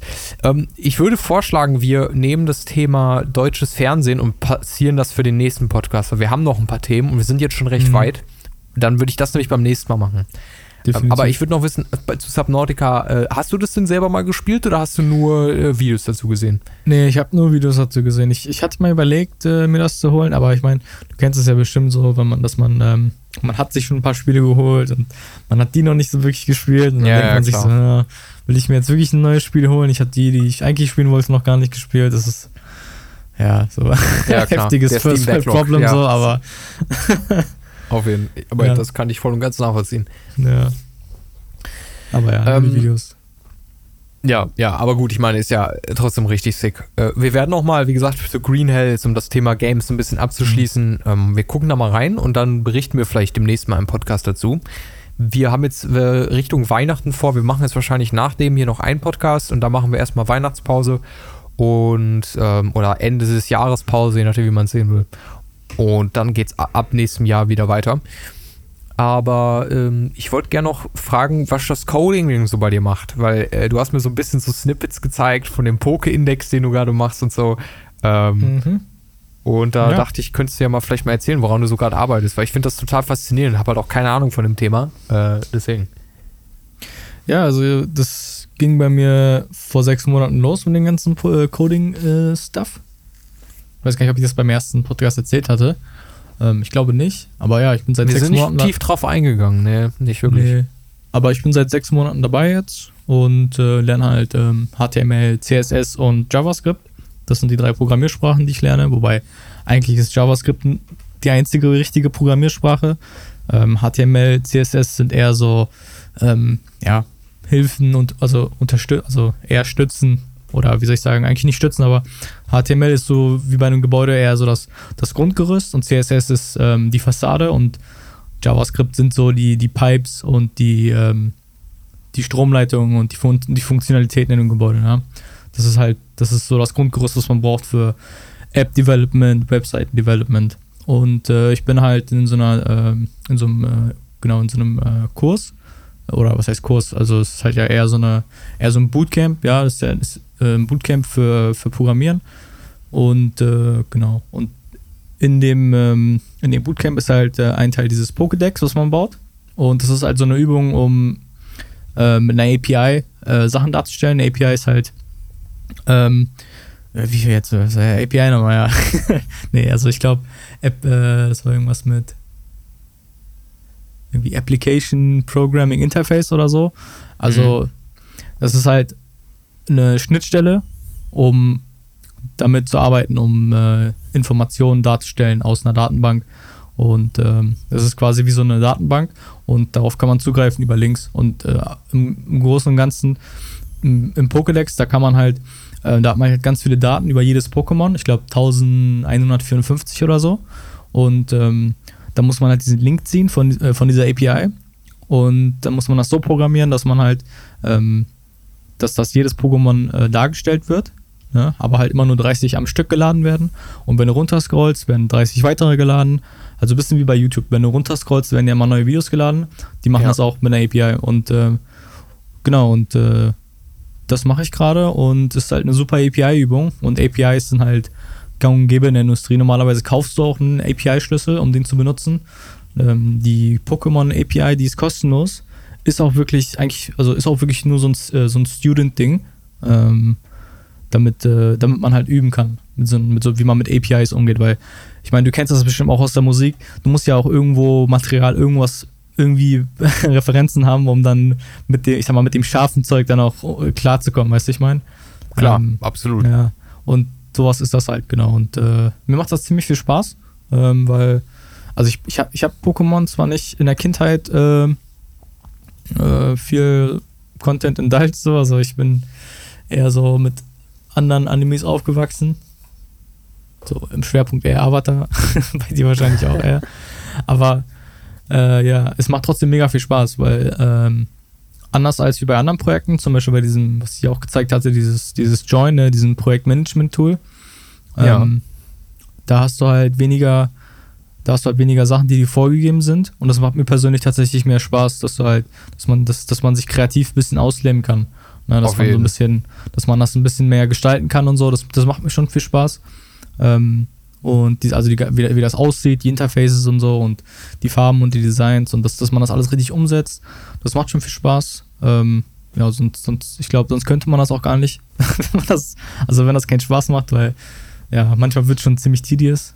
Aber ja, also das äh, ist da, wo ich gerade bin im Programmieren und äh, hoffentlich, sobald äh, das Projekt zu Ende ist, geht es dann weiter mit äh, dem ersten richtigen Spiel, was ich dann äh, in, in, genau in dem Bootcamp habe. Und zwar, das ist so ein Side-Scroller. Cool. Und das programmiert dann, äh, wird dann programmiert äh, mit dem Konzept der Objektorientierung. Das ist nochmal ganz anders. Und da freue ich mich auf jeden Fall auch schon drauf. Und genau, Objektorientierung ist halt so, äh, ich glaube, das Ding, was, was so in, in Game Development so das, das Hauptsächliche ist. So in, also in, in der Branche. Also zum Beispiel die meisten, zum Beispiel die meisten Spiele werden ja programmiert mit, mit C Sharp und C. Will ich jetzt meinen. also, ja. Ja, kann gut und, sein. Äh, genau, und das ist halt so. Ich habe da gar keine Ahnung von. Also nur das, was ich also zum, Beispiel, also zum Beispiel in der Unity Engine weiß ich, dass da ganz viel C Sharp ist. Also das, das hast du bestimmt schon mal gesehen, da steht C und dann halt so ein Hashtag. Ja, ja halt klar. C Sharp ausgesprochen. Und C ist halt äh, nochmal, also C ist halt eine extrem, wie soll ich sagen, anspruchsvolle Programmiersprache, weil die ist halt sehr, also, ja, wie soll ich sagen, die hat eine mega große Library und die ist, die ist sehr tiefgreifend und man kann sehr, sehr viel damit machen. Ähm, aber ja, also mit JavaScript macht man halt eher so andere Sachen. Aber ja, mhm. es war, war ein bisschen off-topic jetzt gerade, aber Nee, aber ja. ich finde es voll spannend, weil das ist halt auch mhm. so eine Area, die, äh, wo ich halt echt wenig drüber weiß. Also ich krieg das halt, wenn, ne, wenn ich mit, an Games mitarbeite, mit der mhm. Musik und so, kriegt man so ein bisschen was mit, aber meistens läuft mhm. das halt über eine, ähm, über eine Zwischenschnittstelle, eine, äh, mhm. sowas wie Fmod oder äh, mhm. Wise. Das ist dann eine Audio-Engine, ja. die dann halt erlaubt, äh, für den, ich sag mal, den, äh, den oder die Komponisten dann irgendwie halt Musik, Soundeffekt, was auch immer äh, reinzusetzen, verschiedene Systeme aufzubauen und das kann man aber dann auch noch mit äh, für die Developer mehr nutzen und so. Also das ist äh, mhm. spannend, aber ich sag mal, für die Leute, die jetzt nicht irgendwie mega Coding-Ahnung haben, leicht gemacht, dass man da trotzdem mitarbeiten kann. Und ja. ähm, also ein super, super gutes Framework. Äh, die einzige mhm. Erfahrung mhm. oder Sachen, die ich gemacht habe, ist, damals bei Amnesia gab es doch mhm. Custom Stories. Ich weiß nicht, ob du den Content so verfolgt hast, aber es gab ah, so Custom Level, die Leute gemacht haben. Und ich habe selber auch Custom Stories gemacht und ich weiß nicht mehr, welche Programmiersprache das war, aber ich weiß, man musste dann auch so, so basic Sachen hinschreiben, wenn sowas reagieren sollte. Also mhm. das war hauptsächlich alles nur durch Tutorials und Copy und Paste und so. Ja. Aber das war das Einzige, was ich mal in die Richtung gemacht habe. Das weiß ich noch. Custom Stories. Ja, ja wahrscheinlich Lua. Also ich, ich würde wetten, dass es Lua ist. Hm, kann sein, ich habe echt keine Ahnung. Mhm. Aber es, es war das das Einzige, woran ich mich erinnern kann. Aber ich finde es ja, ein cool. mega spannendes Thema auf jeden Fall. Ähm, ja, also ich so. äh, bin da halt auf jeden Fall mega. Äh, also ich mache das wie, wie Arbeit tatsächlich jeden Tag. Ich, ist, ist halt meine Situation gerade. ähm, und ich will das auf jeden Fall als Arbeit, äh, also als Profession, ne? Also deswegen. Ja. Bin ich da auf jeden Fall äh, hart am machen. Aber mir macht das auch äh, Spaß, ne? Also das ist auch so ein Ding. Also das, das könnte man nicht machen, wenn man, wenn dann, wenn man ein, also wenn man der Meinung ist, so ich mache das wegen, wegen dem Geld. So, weißt du, ich meine? Mhm. Das, das würde nicht gehen. Also wenn du den Job machst, weil du denkst, ja, ich will, keine Ahnung, 90.000 im Jahr verdienen. Also das, das wird nicht funktionieren, weil das ist sehr schwer. Also es ist ein, wirklich extrem anstrengend, das äh, aufrechtzuerhalten, weil das ist auch so ein Ding, wenn du das zwei Wochen, drei Wochen lang nicht machst, dann musst du erstmal wieder reinkommen. Ich wette, das ist bei, bei dir Musik wahrscheinlich genauso, wenn du längere Zeit nicht, nicht mit den Programmen, nicht mit den Sachen dich auseinandergesetzt mhm. hast, dann fällt es einem doch schon schwer, so direkt. Ja, wobei ich weiß es nicht, aber, aber am Anfang so, so halt. tatsächlich. Mhm. Ähm, also ich habe, ich weiß noch, als ich angefangen habe und erst war es ja nur so, okay, äh, ich schließe mein Piano an und drücke auf ein paar Tästchen, dann kommt ja. ein Sound. Und dann habe ich ja immer mehr so Thema Musikproduktion und all sowas gelernt. Aber ähm, äh, so was die, das die Programmnutzung angeht, ist es am Anfang auf jeden Fall mhm. so gewesen. Mittlerweile nicht mehr, weil ich das halt einfach seit so vielen Jahren jetzt mache. Das ist einfach so übelst Second Nature geworden. Aber ähm, äh, am Anfang, so die ersten zwei Jahre, war das auf jeden Fall so mhm. zu lange Pause und ich war echt raus aus dem Flow. Man musste das erstmal wieder aufbauen. Ähm, aber da gibt es auch viel, ähm, das ist ja recht facettenreich, weil es gibt ja einmal so diesen, diesen Teil, okay, eigentlich die Programmnutzung, dann den kreativen Teil, des, mhm. wie, wie funktioniert, also wie, was mache ich denn überhaupt und all sowas, der halt äh, sich theoretisch fast gar nicht wirklich fangen lässt. Und dann gibt es ja noch den Teil so von Mu Musiktheorie und all sowas. Also da gibt es ja. viele Facetten und du brauchst auch nicht muss auch nicht mega gut in allen Facetten sein, um einen Job rauszumachen. Also wenn du ja. mega heftige Musiktheorie bist, aber keine Ahnung von Produktion hast und so, dann kannst du halt Musiklehrer werden oder äh, also LehrerInnen und du könntest keine Ahnung, irgendwelche YouTube-Videos machen oder was auch immer. Mhm. Äh, du, wenn du richtig krass in dem Programm bist und du hast richtig technisches Verständnis von Mixing, Mastering und all sowas, dann kannst du halt Engineer werden. Du könntest äh, auch da sowas, wenn du, weißt du, da gibt es da gibt's so viele Facetten, die du machen kannst äh, mhm. äh, und ist halt auch sehr, sehr spannend. Aber ja, es, ist, es, hat, es hat so dieses Technische, es hat aber auch viel Kreatives mhm. und das ist so das, was mir daran so gut gefällt. Also ich bin ja, ja auch definitiv mehr auf der kreativen äh, Seite des Ganzen. Ich, ich habe auch mega großen Respekt vor. Also ich, äh, also ich finde, aus der reinen Kreativität herauszuarbeiten, finde ich sehr äh, schwierig. Also, also weil, wenn, wenn ich zum Beispiel so an, äh, wenn ich jetzt zum Beispiel dran denke, dass ich, ich zum Beispiel nur das Kreative machen müsste, zum Beispiel an einer Webseite oder so, beispielsweise, ähm, ja, keine Ahnung, also ich, wahrscheinlich würde ich das irgendwie hinkriegen, aber so dieser Gedanke, ich mache nur kreative Arbeit, ähm, ja, also das ist schon, ich, das ist schon nicht einfach und äh, genau, da habe ich auf jeden Fall großen Respekt vor, weil mir gefällt auch an, an, der, an der Programmierung, dass du halt, du hast halt eine linke und eine rechte Grenze, so grob. Also mhm. nicht wirklich so in der, also nicht, nicht, in der, nicht in der Materie, die ist extrem weitläufig, aber du weißt, also es gibt immer eine Lösung auf alles und das ist halt auch das, was einen immer vorantreibt. Du weißt immer, stimmt, es, gibt, ja. es gibt immer eine Lösung für XYZ, weißt du, aber in einem kreativen Bereich, da ist es halt, ja, keine Ahnung, also ist es jetzt gut oder nicht? Ich meine, man kann ja, ja. man kann ja auch Scheiße produzieren, weißt du? Aber ja, es, klar. Und, und das, das halt Scheiße kann Ding. für andere gut sein, nur für, für ja. die andere Scheiße, das er auf jeden Fall. Das ist halt immer das, so ein krasses mh. Ding, was ich, was, äh, deswegen habe ich da keinen großen Respekt äh, vor. Ja, genau. Also Mu und ich weiß es sehr halt gut sehr so zu schätzen. Auf jeden Fall. Kreative Arbeit. Definitiv. Äh, ja, äh, auf jeden Fall. Äh, ich, ich weiß, äh, ich finde eigentlich, dass das in allen Bereichen äh, ist halt auch gerade so technische Bereiche werden, finde ich auch manchmal unterschätzt, wie viel auch Kreativität notwendig für diese technischen Bereiche ja. sind. Also, ähm, äh, dass das halt gerade in vielen Bereichen auch nicht einfach nur so ein Abarbeiten ist, sondern halt mhm. ein sehr umfassendes Arbeiten. Und, Definitiv. Ähm, was ich in der Produktion, Musikproduktion und Komposition so gerne mag, ist, dass ich ja nicht, ich sitze ja nicht nur und schreibe irgendwie Noten auf oder sowas, sondern ich bin ja sehr involviert in dem kompletten Prozess. Das ist sehr so ein, ähm, dadurch, dass ich eigentlich alles selber mache an der Musik, also nicht nur eigentlich, ich mache alles selber, äh, außer in wenigen Ausnahmen, wo ich dann irgendwie mal mit Mastering-Leuten arbeite oder sowas, mhm. aber ansonsten mache ich alles selber ist es halt der komplette Prozess. Und das ist manchmal voll schwer, aber das ist auch das, was das so geil macht, weil ich halt immer unterschiedliche Hüte aufsetzen muss. Ich bin die mhm. Kreativperson, ich bin die technische Person, die dann technisch das hinbekommen muss, dass das dann auch im Endeffekt alles läuft. Ähm, man muss dann eigener äh, Kritiker sein und gucken, oh, ist das denn jetzt gut oder ist das jetzt nicht so gut? Aber man darf mhm. das auch nicht zu früh machen, weil sonst schränkt man seine Kreativität komplett ein. Also das Thema, ich fände es auch mal spannend, über all diese Sachen in einem Podcast zu sprechen, aber das ist was, wo ich echt auch viel sagen kann. Deswegen würde ich das vielleicht mal in einem anderen Podcast machen. Aber so ja. zum Thema Kreativität, das ist, finde ich, auch ein ganz wichtiges Thema, dass man das mal noch erörtert und wie technisch und Kreativität und all das zusammenhängt. Ähm, Definitiv. Spannend. Äh, ich kann ich auf jeden Fall, oder? Erzähl. Sorry? Ja, nee, sag, sag du. Ich kann auf jeden Fall äh, jedem empfehlen, der nicht wirklich so, ich weiß nicht, oder jeder, der daran interessiert ist, ähm, dass man, es gibt auf YouTube extrem viele Videos, äh, wo man nachprogrammieren kann, einfach, äh, wo Leute ganz, zum Beispiel, keine Ahnung, Taschenrechner, simple Webseite, ganz einfache Sachen. Und ähm, da, da kann ich jedem empfehlen, das zu machen, jeder, der Interesse hat, weil ich finde, wenn man, wenn man diese Videos auf YouTube mal nicht gemacht hat oder so, dann kann man das für sich auch selber gar nicht wissen, ob einem das Spaß macht. Dieses Nachprogrammieren, das ist schon ziemlich super so auf YouTube.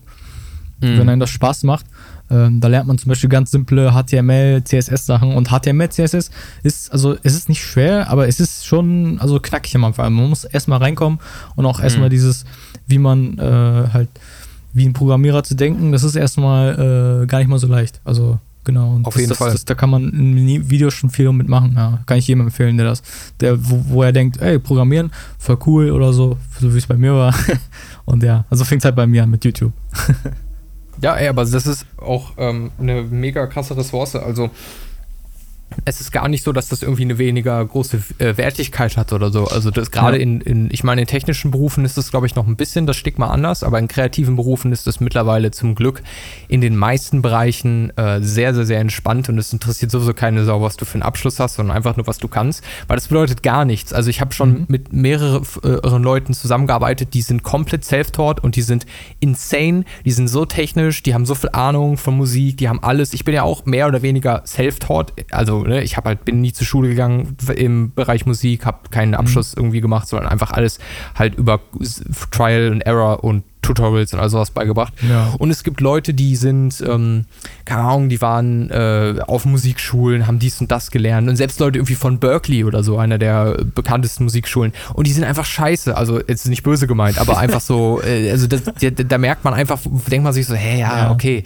Und ich rede jetzt nicht von dem dem sehr objekt, äh, rein subjektiven Aspekt, sondern objektiv gesehen. Also das, das äh, Leute, die machen Mixing Mastering School und kommen da raus und dann denkst du, und, und da, also da gibt es richtig Bullshit. Also da ist auch, das ist halt, da gibt es so viel Scheißinformationen, natürlich auch in dem Free-Bereich, ähm, aber äh, ja, es ist auch so ein komplexes Ding und da will ich jetzt äh, nicht sagen, irgendwie das eine ist grundsätzlich besser als das andere. Da gibt es halt wie bei allem sehr variierende Qualität. Ne?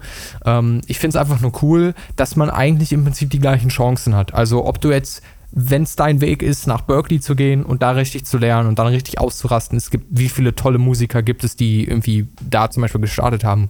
Witzigerweise sehr viele, die ich gerne mag, haben ein Berkeley-Studium.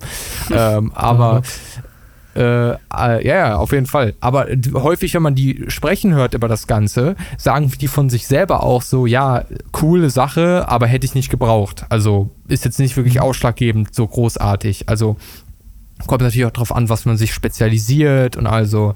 Aber ja, ich finde es cool, dass du einfach theoretisch komplett dein eigenes Ding durchziehen kannst und einfach in deinem eigenen Tempo lernen kannst deine eigenen Projekte starten kannst und damit zu einem professionellen Level kommen kannst, finde ich total toll. Definitiv. Ich finde, ich finde auch, das ist so, also, das ist so, so, so das, was, wo man heutzutage noch wirklich, ja, wie soll ich sagen, ähm, ja, keine Ahnung, so für sich so ein bisschen selber, ja, wie soll ich sagen, es ist, es ist schwer, äh, also ich, so der amerikanische Traum beispielsweise, ne? Und ich finde, das ist also im, im, im, im Netz beispielsweise, ne? Das ist so ein bisschen der amerikanische Traum, den man für sich selber verwirklichen kann. Einfach weil man, weißt du, ich meine, weil man halt nicht ja. diese akademische, äh, dieses akademische Limit äh, vorgesetzt bekommt. Ne? Natürlich, es gibt Arbeit, es gibt Unternehmen, Arbeitgeber, die natürlich vielleicht Wert drauf legen, aber die sind von gestern. Und das ist Fakt. Also, Auf jeden Fall, ja. Das ist halt so, äh, das, das fasziniert mich auch daran und äh, weil ich das ja auch äh, durch dich halt gesehen habe, ne, also äh, weil ich das ja auch, ähm, ne, also ich, äh, ich weiß ja, dass, dass du äh, Musik produzierst, Produzent bist und genau, und das fand ich auch schon immer ziemlich cool so und war schon immer so für mich so ein Ding, so, ja, ich, ich würde eigentlich auch gerne irgendwas machen, wo, was zumindest so grob in der, in der Richtung ist, ne, und eigentlich wusste ich schon immer, dass Tech-Branche für mich das ist, was ich will. Aber irgendwie, ich habe ja auch viel, äh, äh, viel, viel probiert so. Ich hatte ja mal probiert, mal Videos zu editen und so. Man versucht mich da so reinzufuchsen, aber ja. irgendwie wurde das nie was. Und äh, es hat einfach bei mir erst bei der Programmierung äh, so Klick gemacht und ja, ich gebe dem Ganzen einfach eine solide Chance und ich finde, das ist auch so das Wichtige, dass man einfach erwachsen genug ist und dann dem Ganzen auch wirklich eine ernste Chance gibt. Ne? Weil so ein bisschen Larifari, lapidar, so ein bisschen da rum, das, das wird nicht funktionieren. Also man muss sich schon ein Ziel setzen, finde ich. So ein bisschen zumindest. Mhm. Nee, auf Definitiv. jeden Fall. Äh, auf jeden Fall. Also meine, die Story, ich habe das ja mal erzählt, bei mir war das ja so erst rein, ganz rein Hobby und ist mhm. dann in die Richtung gegangen.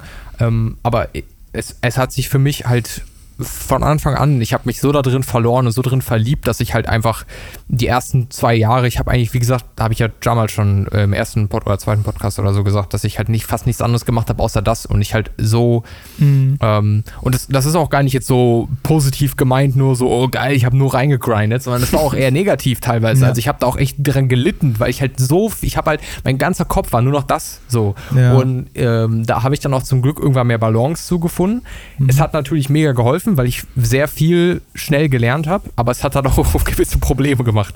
Ja. Ähm, äh, aber ich finde es einfach, ich weiß schon gar nicht mehr, was ich jetzt sagen wollte, aber es ist, ähm, es ist, es ist eine spannende Welt und äh, ich kann jedem nur empfehlen, wenn ihr irgend, irgendwas gerne ausprobieren wollt, macht's halt einfach. Probiert's mhm. aus und geht da auch entspannt rein und äh, denkt nicht, ihr müsst dies und das und jenes und äh, wenn es nur ein Hobby ist, ist cool, wenn, wenn ihr irgendwie richtig Bock habt, aber auch irgendwie eine Sache, ey, Kaung, ich will probieren, das vielleicht als Job zu machen. Ja, dann macht es, probiert es ruhig aus, weil diese Sachen können wirklich wahr werden. Diese, diese Idee, dass nur die ganz Großen das schaffen, ist, ist vollkommener Bullshit. Ähm, das, das stimmt gar nicht. Man muss auch als Musikproduzent und als Komponist nicht den riesen Erfolg haben oder so. Oder irgendwie auch irgendwie live spielen. Ich habe noch kein einziges Mal in meinem Leben live gespielt und ich habe auch nicht wirklich das Bedürfnis danach.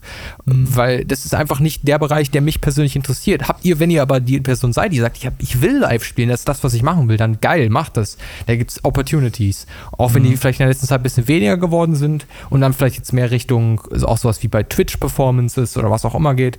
Ähm, aber probier es aus. Und äh, ja, man, man sollte halt nicht irgendwie erwarten, oh, dann werde ich absolut rich und lebe den heftigen Lifestyle.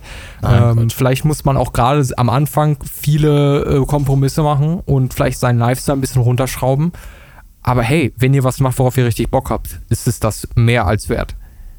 Ja, 100 Prozent, so sehe ich das auch. Vor allem, wenn man zumindest denselben Standard hat, den man jetzt hat, aber nicht irgendwo arbeiten muss, wo man, äh, den man einfach maximal hasst. Ja. Weißt ja, wenn man das, das erreicht, ist, schon, ist natürlich das ist schon geil. heftig. Also das ist schon krass, wirklich. Also, das, mhm. also für mich ist das immer noch wirklich Wunschdenken, dass ich also als Programmierer irgendwo arbeite und dann jetzt gerade so, also dass ich Miete zahlen kann, Essen, dies, das, Strom, was auch immer. Mhm. Und als Programmierer aber bei einem irgendeinem Unternehmen, das, das wäre für mich voll heftig. Also das, da wäre ich wunschlos glücklich tatsächlich. Also das, das Coole ist halt natürlich auch in den Bereichen hast du halt immer wirklich keinen Deckel nach oben. Und ich finde, das ist sehr äh, nicht. Also, das stimmt, ja. Das ist halt so, das ist so ein Ding das, ähm, das ist einfach schön, weil du weißt, du bist einfach in einem Bereich, der ist nicht so nur nach 15, weißt du? Und ich weiß, ich bin einfach so eine Person, ich weiß, ich habe das jetzt vier Jahre lang gemacht in der Bundeswehr, wo du genau weißt, wo links und rechts ist. Und äh, sich in so einem neuen Gebiet verirren, was jetzt momentan für mich gerade noch so groß ist wie das Universum gefühlt. Also wirklich riesengroß. Äh, hm. Das ist schon auf jeden Fall erfrischend, ja. Ich finde das spannend, was du gerade gesagt hast mit dem großen äh, Universum und so, weil ich exakt das, das ist auch das, was mich an der Musik so fasziniert hat, weil ich ähm, diese unendliche Möglichkeit ist gleichzeitig so erdrückend und so befreiend. Ja. Ähm, und umso mehr du lernst, umso mehr hast du das Gefühl, dass du eigentlich gar nichts weißt. Also gerade so Dunning Krüger Effekt so nennt sich das. Daniel Krüger Effekt? Dunning, Dunning Krüger Effekt. Achso, ich habe Daniel Krüger nee, verstanden. Okay. Okay, cool. Ja, ist e-, echt, echt spannend, weil ich weiß noch so nach den ersten zwei Jahren, wo ich so ein bisschen Erfolg hatte und dachte so, ja, okay, jetzt weiß ich so, wie es geht, ne? Alter, ich ja. wusste nichts. Ich wusste gar nichts, Alter. Ich wusste einfach gar nichts. Und hab, jetzt habe ich immer, und jetzt, wie gesagt, umso mehr ich weiß, und ich weiß 500 Prozent mehr, als was ich damals wusste, ähm, mhm habe ich das Gefühl, ich weiß gar nichts. Ja. Und es gibt so viel zu lernen und so viel zu machen und so viel zu exploren. Ähm, und es war halt auch für mich, ich habe halt immer gern kreativ gearbeitet, ne? habe ja gesagt mit den YouTube-Videos und äh, Schauspielen und was auch immer ich gemacht habe. Und Musik war einfach geil, weil ich war nicht abhängig von der Arbeit von anderen Leuten, äh, in dem Sinne, ja. dass ich darauf warten musste oder das gleichzeitig damit machen musste. Ich das nicht mein eigenes kreatives ähm, Bild nicht abhängig von einer anderen Person war. Ähm, natürlich, klar, die, irgendwer musste die Software machen, Computer und all sowas, klar, natürlich, aber äh, ich musste jetzt nicht auf Regie und auf dies und auf das erwarten, sondern ich konnte einfach mich hinsetzen und meinem kreativen Bild loslassen und versuchen, das ja. zu verwirklichen und ausprobieren und ja, das hat mich immer so mega fasziniert. 100 Prozent, der ist auch echt wirklich äh, eine coole Berufung, ja. Also etwas, worauf man auf jeden Fall stolz sein kann, 100 Prozent. Und nur nochmal, um das klarzustellen, das heißt natürlich nicht, dass ich nicht gerne ähm, in Projekten arbeite. Ich finde es mega geil, aber ich bin schon immer so ein bisschen so dieser, zu viele Köche versauen den Brei, keine geil, mhm. weil äh, ich mag das total gerne, mit zum Beispiel an einem Spiel zu arbeiten, wo verschiedene Parteien an einem großen Projekt zusammenarbeiten. Aber jede Partei hat so ihr eigenes Ding, was zu dem großen zusammenkommt. Aber mhm. ich arbeite nicht wirklich gerne mit mehreren Musikleuten an einer Sache zusammen. Ja, das ist also ich kann, ich kann mir da so ein bisschen, kann mir das so ein bisschen vorstellen, ja. Also das ist, also honestly, ähm, die, äh, ich habe ja ein paar Collabs gemacht und all die, die wirklich rausgekommen sind, habe ich gerne mhm. gemacht. Die haben auch immer gut geklappt und das kann auch voll Spaß machen, zusammen zu was kreieren. Gerade wenn man es vielleicht auch in Person machen kann, kann das eine ganz tolle Experience sein. Mhm. Aber häufig ist halt auch so Collabs in dem Musikbusiness einfach nur ein Business-Move und da geht es wenig ja. um wirklich Kreativität. Äh, naja. Äh, außer man macht natürlich so Sachen wie, keine Ahnung, ne, dass ich irgendeine Person kenne, die gut äh, Geige spielen kann. Und dann mhm. sch schreibe ich ein Stück und dann frage ich die Person, ey, kannst du die Geige aufnehmen dafür? Das ist natürlich geil. Aber das ist ja wieder nicht dann zwei Köche, sondern das ist sozusagen der Koch, der dem Produce, der Produce-Person dem richtig geilen Spinat abnimmt. So, weißt du? So, ich könnte ja. jetzt meinen Spinat nehmen, aber der ist nicht so geil die Person spezialisiert sich auf Spinat. Warum nehme ich denn nicht den? So, weißt du, so jetzt als Beispiel. ja, äh, Wenn es irgendwie Sinn, Sinn macht. Ja, okay. doch, macht Sinn, ja. Okay, cool. Ähm, äh, wir hatten eigentlich noch 5 Millionen andere Themen aufgebaut, aber ich würde sagen, wir skippen das jetzt. Ich packe voll viel einfach in den nächsten Podcast. Ich würde mhm. aber gerne noch über Escape Rooms sprechen. Dann das, mhm. was du da irgendwie zu sagen willst und dann noch meine Filmvorstellung, wenn es irgendwie noch passt. Ja, safe, dann lass loslegen. Cool. Ähm, also, äh, Escape Rooms kennen wahrscheinlich mittlerweile alle. Äh, ich bin ein Riesenfan. Wir haben das in der Family irgendwie angefangen, so. Oh, ich lass mich nicht lügen, ich glaube 2017, 2016 irgendwie so, hat das in Deutschland ja so richtig, ist das losgegangen. Ich weiß noch, mein Dad hat das damals von der Arbeit irgendwann mal so gemacht, so als teambildendes Ereignis irgendwie. Und äh, cool. der hat das dann davon erzählt ganz früh, als das noch neu war, da waren das auch noch solche richtigen Billo-Escape Rooms. Und ähm, dann haben wir auch angefangen, die Sachen selber zu machen. Also nicht selber Escape Rooms zu machen, sondern wir haben dann in der Familie gesagt, ey komm, lass uns dann doch auch mal das probieren. Und das hat voll Spaß gemacht. Äh, da haben wir uns voll losgelassen. Ich erinnere mich aber noch an den ersten Escape Room, den wir als Familie gemacht haben. Weil mein Vater, müsst ihr wissen, der hat Platzangst. Und dann hat sie irgendwie, das war so ein Mordfall, den man aufklären musste. Dann hat sich so eine kleine, wie so ein Hinterschrank-Ding, haben wir festgestellt, ey, dahinter ist was. Und dann musste man das, hat sich da irgendwie so eine kleine Klappe geöffnet, wo man dann durchkrabbeln musste in so einen ganz engen Raum. Und mein Vater voll im Flow als erster rein, so, ne? Und das ist bis heute immer noch die Meme, weil er halt, wie gesagt, Platzangst hatte und das so ein mega kleines Ding war, wo er sich da so durchgedrückt hat. Ähm, äh, richtig, richtig witzig als, als Platzangst-Mensch, äh, äh aber einfach so im, im, im Flow gewesen, äh, dass man da gar nicht drüber nachgedacht hat. Und ähm, ich finde, das ist ein mega spannendes Konzept, so diese Räume. Und wir haben das ja auch recht viel gemacht. Wir haben kürzlich einen gemacht, da hatte ich ja das Bild von geschickt, mhm. äh, wo ich auch drüber sprechen will. Ich sage jetzt nicht, welcher das ist und ich versuche auch ein bisschen den. Ähm, die Spoiler äh, entspannt zu halten, weil ich will nicht Leuten, die da vielleicht das selber den machen, äh, das verraten. Aber es war so ein Vampir-Thema. Richtig toll gemacht. Also wir haben das zusammen in der Gruppe gemacht und wir haben, ähm, äh, da war meine Freundin dabei und äh, äh, von meiner Family, meine Schwester war dabei mit ihrem Mann und es war echt cool, eine große Gruppe und wir wurden dann so eingeleitet mhm. und haben dann, die haben dann gesagt, ey, hier zum Thema Vampirschutz, äh, ihr braucht diese Sachen so und dann haben wir so, so äh, äh Halsbänder mit Knoblauch dran bekommen und äh, so, so ein kleines Kreuz und da war so ein großes Kreuz und ich habe natürlich direkt nach dem großen Kreuz gegriffen, weil ne, war da und ich dachte, nehme ich und mhm. ähm, da meinte sie so, ja, wir machen jetzt noch ein Foto vorher. Und normalerweise ist es so, dass immer nach dem Escape Room Foto gemacht wird, so als Erinnerung. Ähm, ich habe dann später in der Konversation mit meiner Schwester herausgefunden, dass viele das jetzt mittlerweile auch vorher machen, weil man nachher ein bisschen fertig aussieht teilweise. äh, und äh, dann, aber ich kannte das nicht und ich fand das da schon komisch. Und dann habe ich auch auf mein Kreuz untersucht und dachte so, hm, da hinten ist irgendwie so was dran, es sieht aus wie so ein Magnet. Und ich dachte schon so, hm, naja gut, vielleicht ist es noch wichtig, aber äh, machen wir mal. Und dann gehen wir in so eine, gehen wir in so eine Kutsche rein und setzen uns dahin und dann werden wir sozusagen zu dem Ort gefahren, in Anführungsstrichen. Das war natürlich stationär, aber wir haben das so mit Sounds gemacht und das fand ich echt eine coole Idee. Die hatten unter der Kutsche hatten die einen Subwoofer und dann haben die da so Bass-Sounds gespielt und das hat dann wirklich auch so die Vibration abgegeben und es hat sich dann so angehört, als würde sich da sowas bewegen und so. War eine coole Idee. Man mhm. hat das dann auch echt gefühlt. Äh, und ja, dann ist da halt so ein Escape Room gewesen, wo wir halt äh, so zum Thema Vampir-Sachen abgegangen sind. Ich will das jetzt mhm. nicht zu viel spoilern, aber was richtig crazy war, ist, es haben sich immer mehr neue Räume gemacht. Es gab auch einen Ort, wo man so ein sowas chanten musste. Da waren wir in so einem dunklen Kellerding und dann saßen wir alle miteinander und dann mussten wir was beschwören und dann standen da so Worte und dann habe ich gesagt, meine meine Mutter noch so, vielleicht müssen wir das ja sagen und ich dachte, ja stimmt und dann haben wir da hingeguckt und haben das gesagt. Auf einmal haben die Lichter angefangen zu flackern und so. Das war richtig geil gemacht Crazy. und äh, äh, dann, dann, dann ist halt, sind halt gewisse Sachen passiert und dann kam noch eine neue Öffnung im Raum. Also da war voll viel Cooles, aber ich will das nicht zu viel spoilern. Und dann gehen wir in diesen Raum und das ist so eine alte Bücherei. Äh, richtig schön. Julia meinte direkt so, oh, hier will ich wohnen. das war richtig witzig. Und dann äh, gucken wir uns da so um und ich sehe hinten so einen Plan, weißt du, wie in so bei solchen Filmen, wo die irgendwie so einen Mordplan, äh, so einen Mord äh, aufklären und dann so einen Plan mit so roten Fäden und die Connection.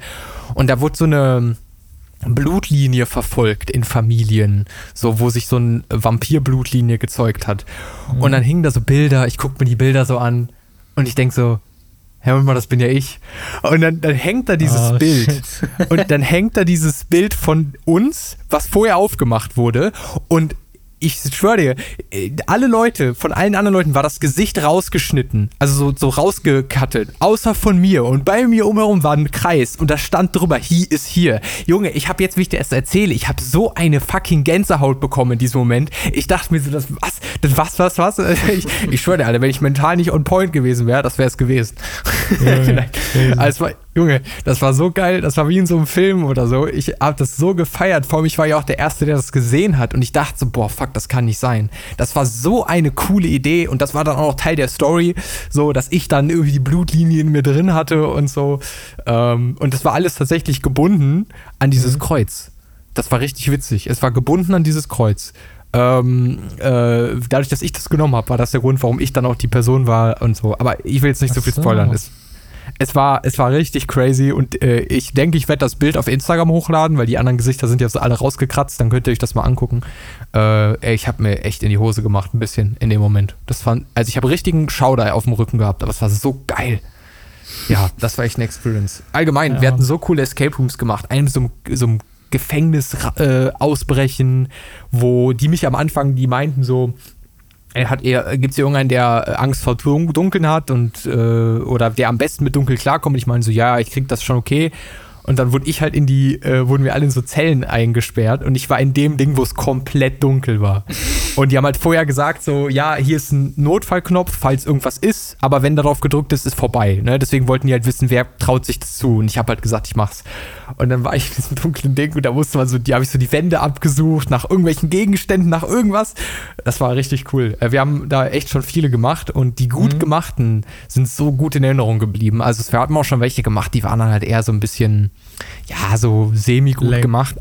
Aber es gibt welche, ja. Aber es gibt welche wie das mit dem Vampir, wie das mit dem Prison-Ding, die waren so geil und da hat man sich so losgelassen. Es ist, ähm, Julia hat das cool formuliert, beim, so, es ist ein bisschen wie, als wäre man so in einem Adventure-Game, aber man wäre wirklich als Person da drin so. Mhm. Und mega, mega cool. Äh, wir haben da, glaube ich, noch nie drüber gesprochen. Hast du überhaupt mal Escape Rooms gemacht?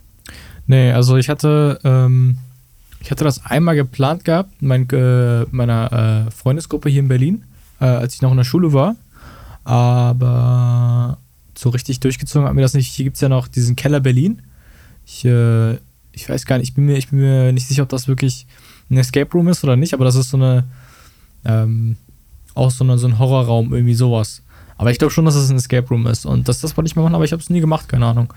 Genau. Und äh, Escape Rooms hatte ich immer nur von deinen Erzählungen so mitbekommen. Und äh, ansonsten, wenn ich an Escape Room denke, kenn, kennst du von äh, The Big Bang Theory diese eine Folge, wo die mit, äh, wo, wo Raj dann so eine Freundin hat und dann in diesem Escape Room sind und den irgendwie in 10 Minuten erklären. Diese ja, ich glaube schon, ja.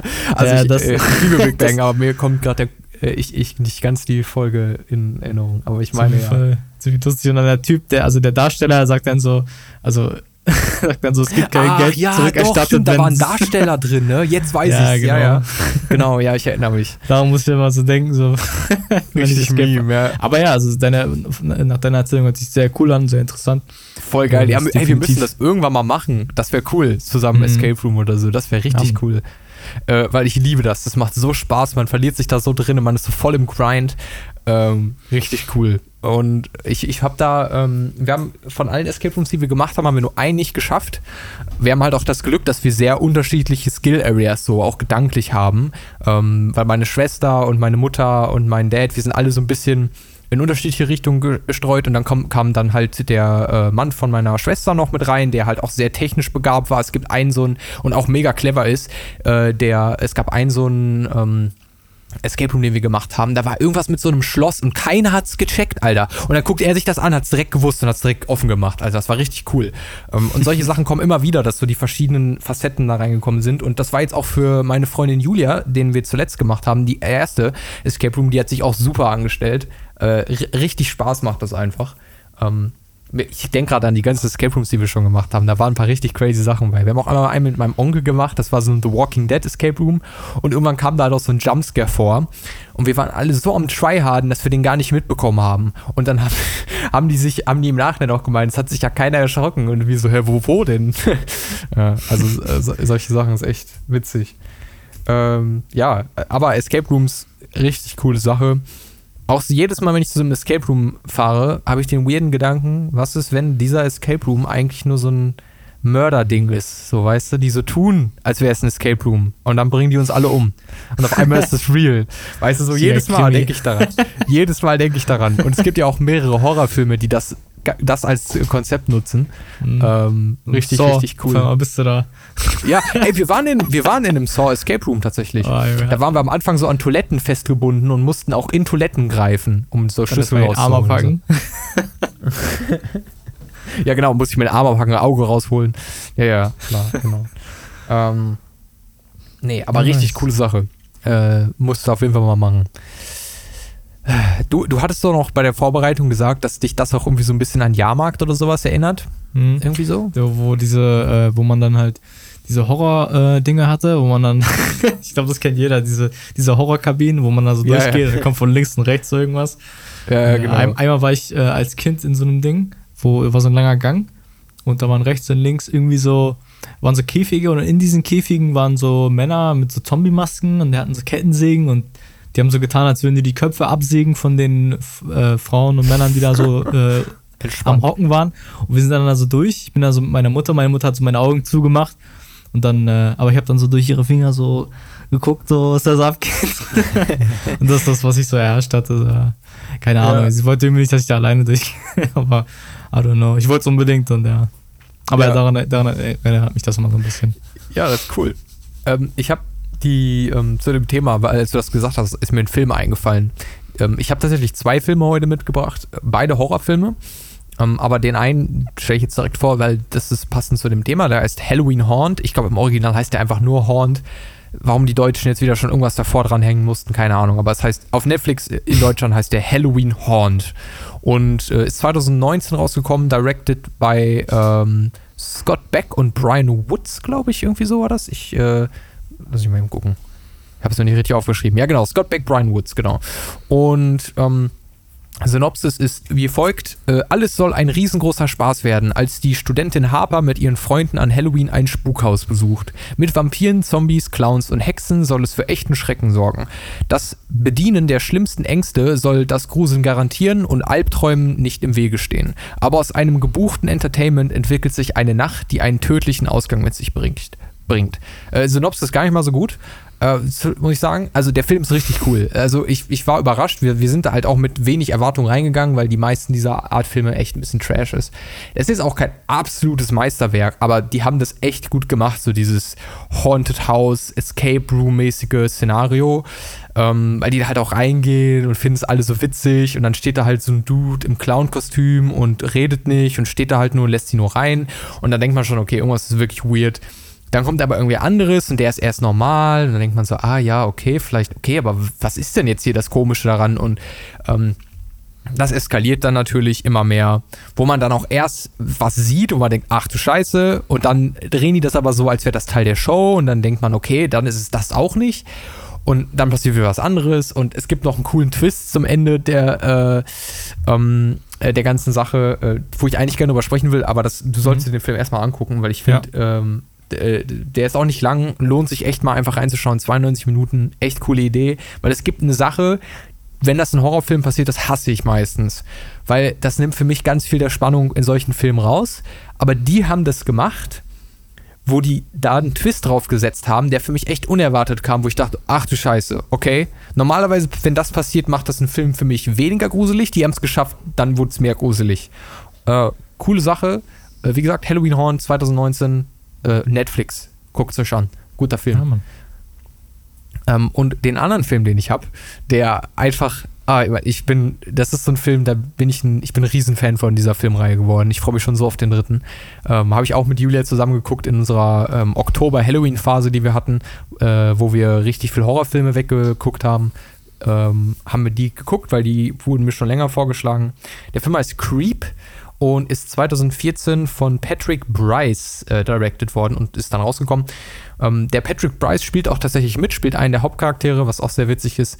Äh, die Synopsis ist wie folgt: Auf der Suche nach Arbeit stößt Aaron auf eine kryptische Online-Anzeige. 1000 Dollar für den Tag, Filmservice, Diskretion wird geschätzt.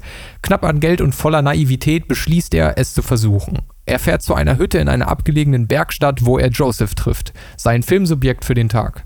Joseph ist aufrichtig und das Projekt scheint von Herzen zu kommen, also beginnt Aaron zu filmen. Aber im Laufe des Tages wird klar, dass Joseph nicht das ist, was er zunächst zu sein scheint. Und ich habe halt immer voll viel über den Film gehört, von vielen äh, Reviewern und so, die gesagt haben, okay, das ist echt ein cooler Film, der dieses, auch diese Idee von Jumpscare gar nicht in, so, also gar nicht nutzt in dem Form. Also es kommen Jumpscares vor, aber das sind alles halt so extra, also eingebaute Sachen, die Teil der Story sind, sozusagen. Es ist nicht dieses typische, wie, wie man versucht zu erschrecken. Und die Art von Horror, die sich da aufbaut, ist ganz anders als alles, was ich anders gesehen habe. Weil es ist eigentlich schon eher eine Horrorkomödie. Aber es ist so weird teilweise, dass du dir denkst, hä, was? Okay, und das ist dann wieder, also ich muss sagen, ich persönlich fand es gar nicht so gruselig. Ich fand es einfach nur mega unterhaltsam, mega interessant, mega spannend, mega cool, weil auch einfach dieser Typ, der den Joseph spielt, der spielt das so geil und der ist so witzig und so weird und fucking creepy, wie der Name schon sagt. Mhm. Ähm, und da gibt es auch einen zweiten Teil von. Äh, eigentlich auch da, umso weniger man sagt, umso besser. Ich glaube, die gibt es aktuell auch auf Netflix noch. Creep 1 und Creep 2. Da kommt bald ein dritter Teil von raus ein sehr besonderer Film, der ähm, so dieses Found-Footage-Szenario, ähm, weil das Ganze wird nämlich auch gezeigt durch sozusagen von der Person, die dann auch zum Film kommt, durch die Kamera von der Person, die halt für ihn filmt. Ja, am Anfang schreckt sich da so eine Story, warum der da gefilmt werden will und es entwickelt sich halt in eine ganz andere Richtung. Und es ist, ähm, ich liebe das, wenn Filme so Sachen aufbauen und dann auf einmal das so einen richtigen Twist bekommt und dann denkst du dir so, äh, was? Und dann ist es so mega weird irgendwie dahinter auch noch. Also, wenn ihr Lust habt zu lachen, aber auch gecreept zu werden und denkt so, äh, was ist das? Und das ist fucking strange. Und gleichzeitig aber auch immer noch zu lachen, äh, dann ist das der perfekte Film. Teil 2 ist auch richtig gut. Und äh, ich, ich äh, werde auf jeden Fall über Tag, äh, Tag 3, genau. Tag 3 bei äh, Seven vs. Wild, äh, äh, Teil 3 hm. berichten. Und ja, aber guck dir auf jeden Fall mal Halloween Haunt an, weil ich glaube, der wird dir gefallen. Creep mhm. könnte auch was für dich sein, ähm, aber mach mal Halloween Haunt als Priorität. Ja, Mann, definitiv. Achso, als Review, ich habe äh, bei Creep habe ich äh, dreieinhalb von vier maximalen Sternen gegeben, was für mich bei Horror schon echt eine sehr gute Bewertung ist, weil es gibt so viel Trash bei Horror. Und, ja, ähm, und, und Haunt, Halloween Haunt, habe ich drei von vier Sternen gegeben. Ähm, aber sind auch sehr unterschiedliche Filme. Aber Haunt, also Halloween Haunt ist, wie gesagt, echt eine der besseren sogar würde ich sagen besten dieser Slasher Escape Room esque Horrorfilm ähm, und Creep ist irgendwie eine ganz eigene Klasse für sich. und das mag ich ja, wenn Filme so richtig fucking strange sind und du so gar nicht weißt, wo es hingeht. Ja, cool. Ähm, äh, kannst ja mal reingucken. Vielleicht äh, können wir im nächsten Podcast nochmal drüber quatschen. Ja, gerne, auf jeden Fall. Also, ähm, die hören sich auf jeden Fall mega interessant an und äh, ich denke, da werde ich mir mal den einen oder anderen Abend ähm,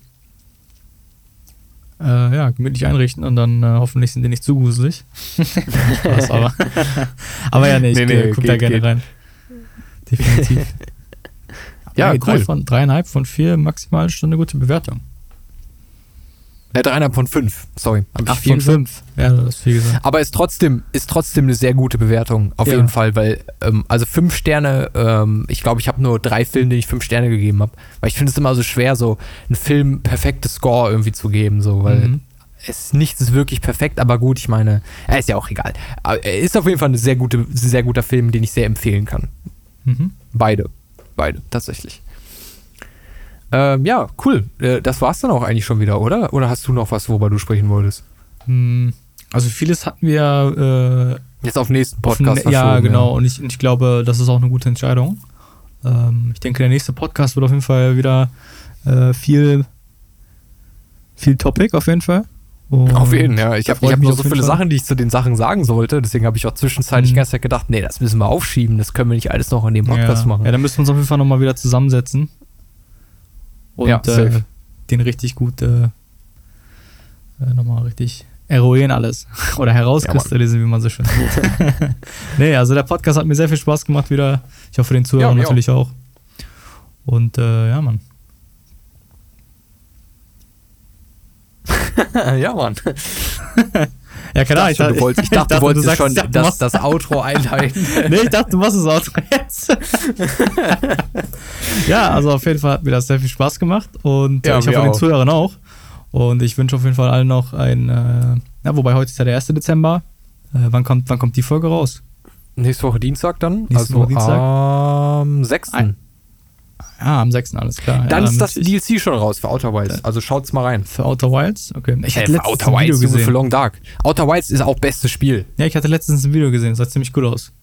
Junge, du musst das spielen. Zu dem Thema, ey, das muss ich noch sagen. Ich fange heute, heute Abend, spiele ich das mit Julia. Die kennt das ja auch noch nicht. Und ich habe es jetzt endlich dazu gebracht, dass wir es zusammen spielen. Ich zieh's dann mhm. per äh, Kabel auf den Fernseher mit Controller ja. und dann spielst du es und dann oh, ich habe so Bock, ich will das nochmal spielen und das ist so cool, das dann mitzuerleben. Du musst das spielen. Ey, es ist wirklich, ich habe heute noch mit, durch meine Spotify-Playlist gegangen, habe mir die Musik angehört und ich, mhm. oh Junge, ich, ich liebe dieses Spiel so sehr. Es ist so geil.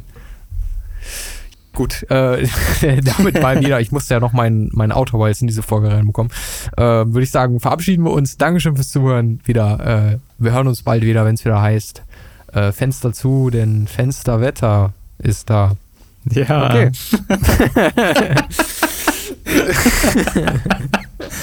nee, Spaß beiseite. Hau da rein. Tschüssikowski. Ciao, ciao.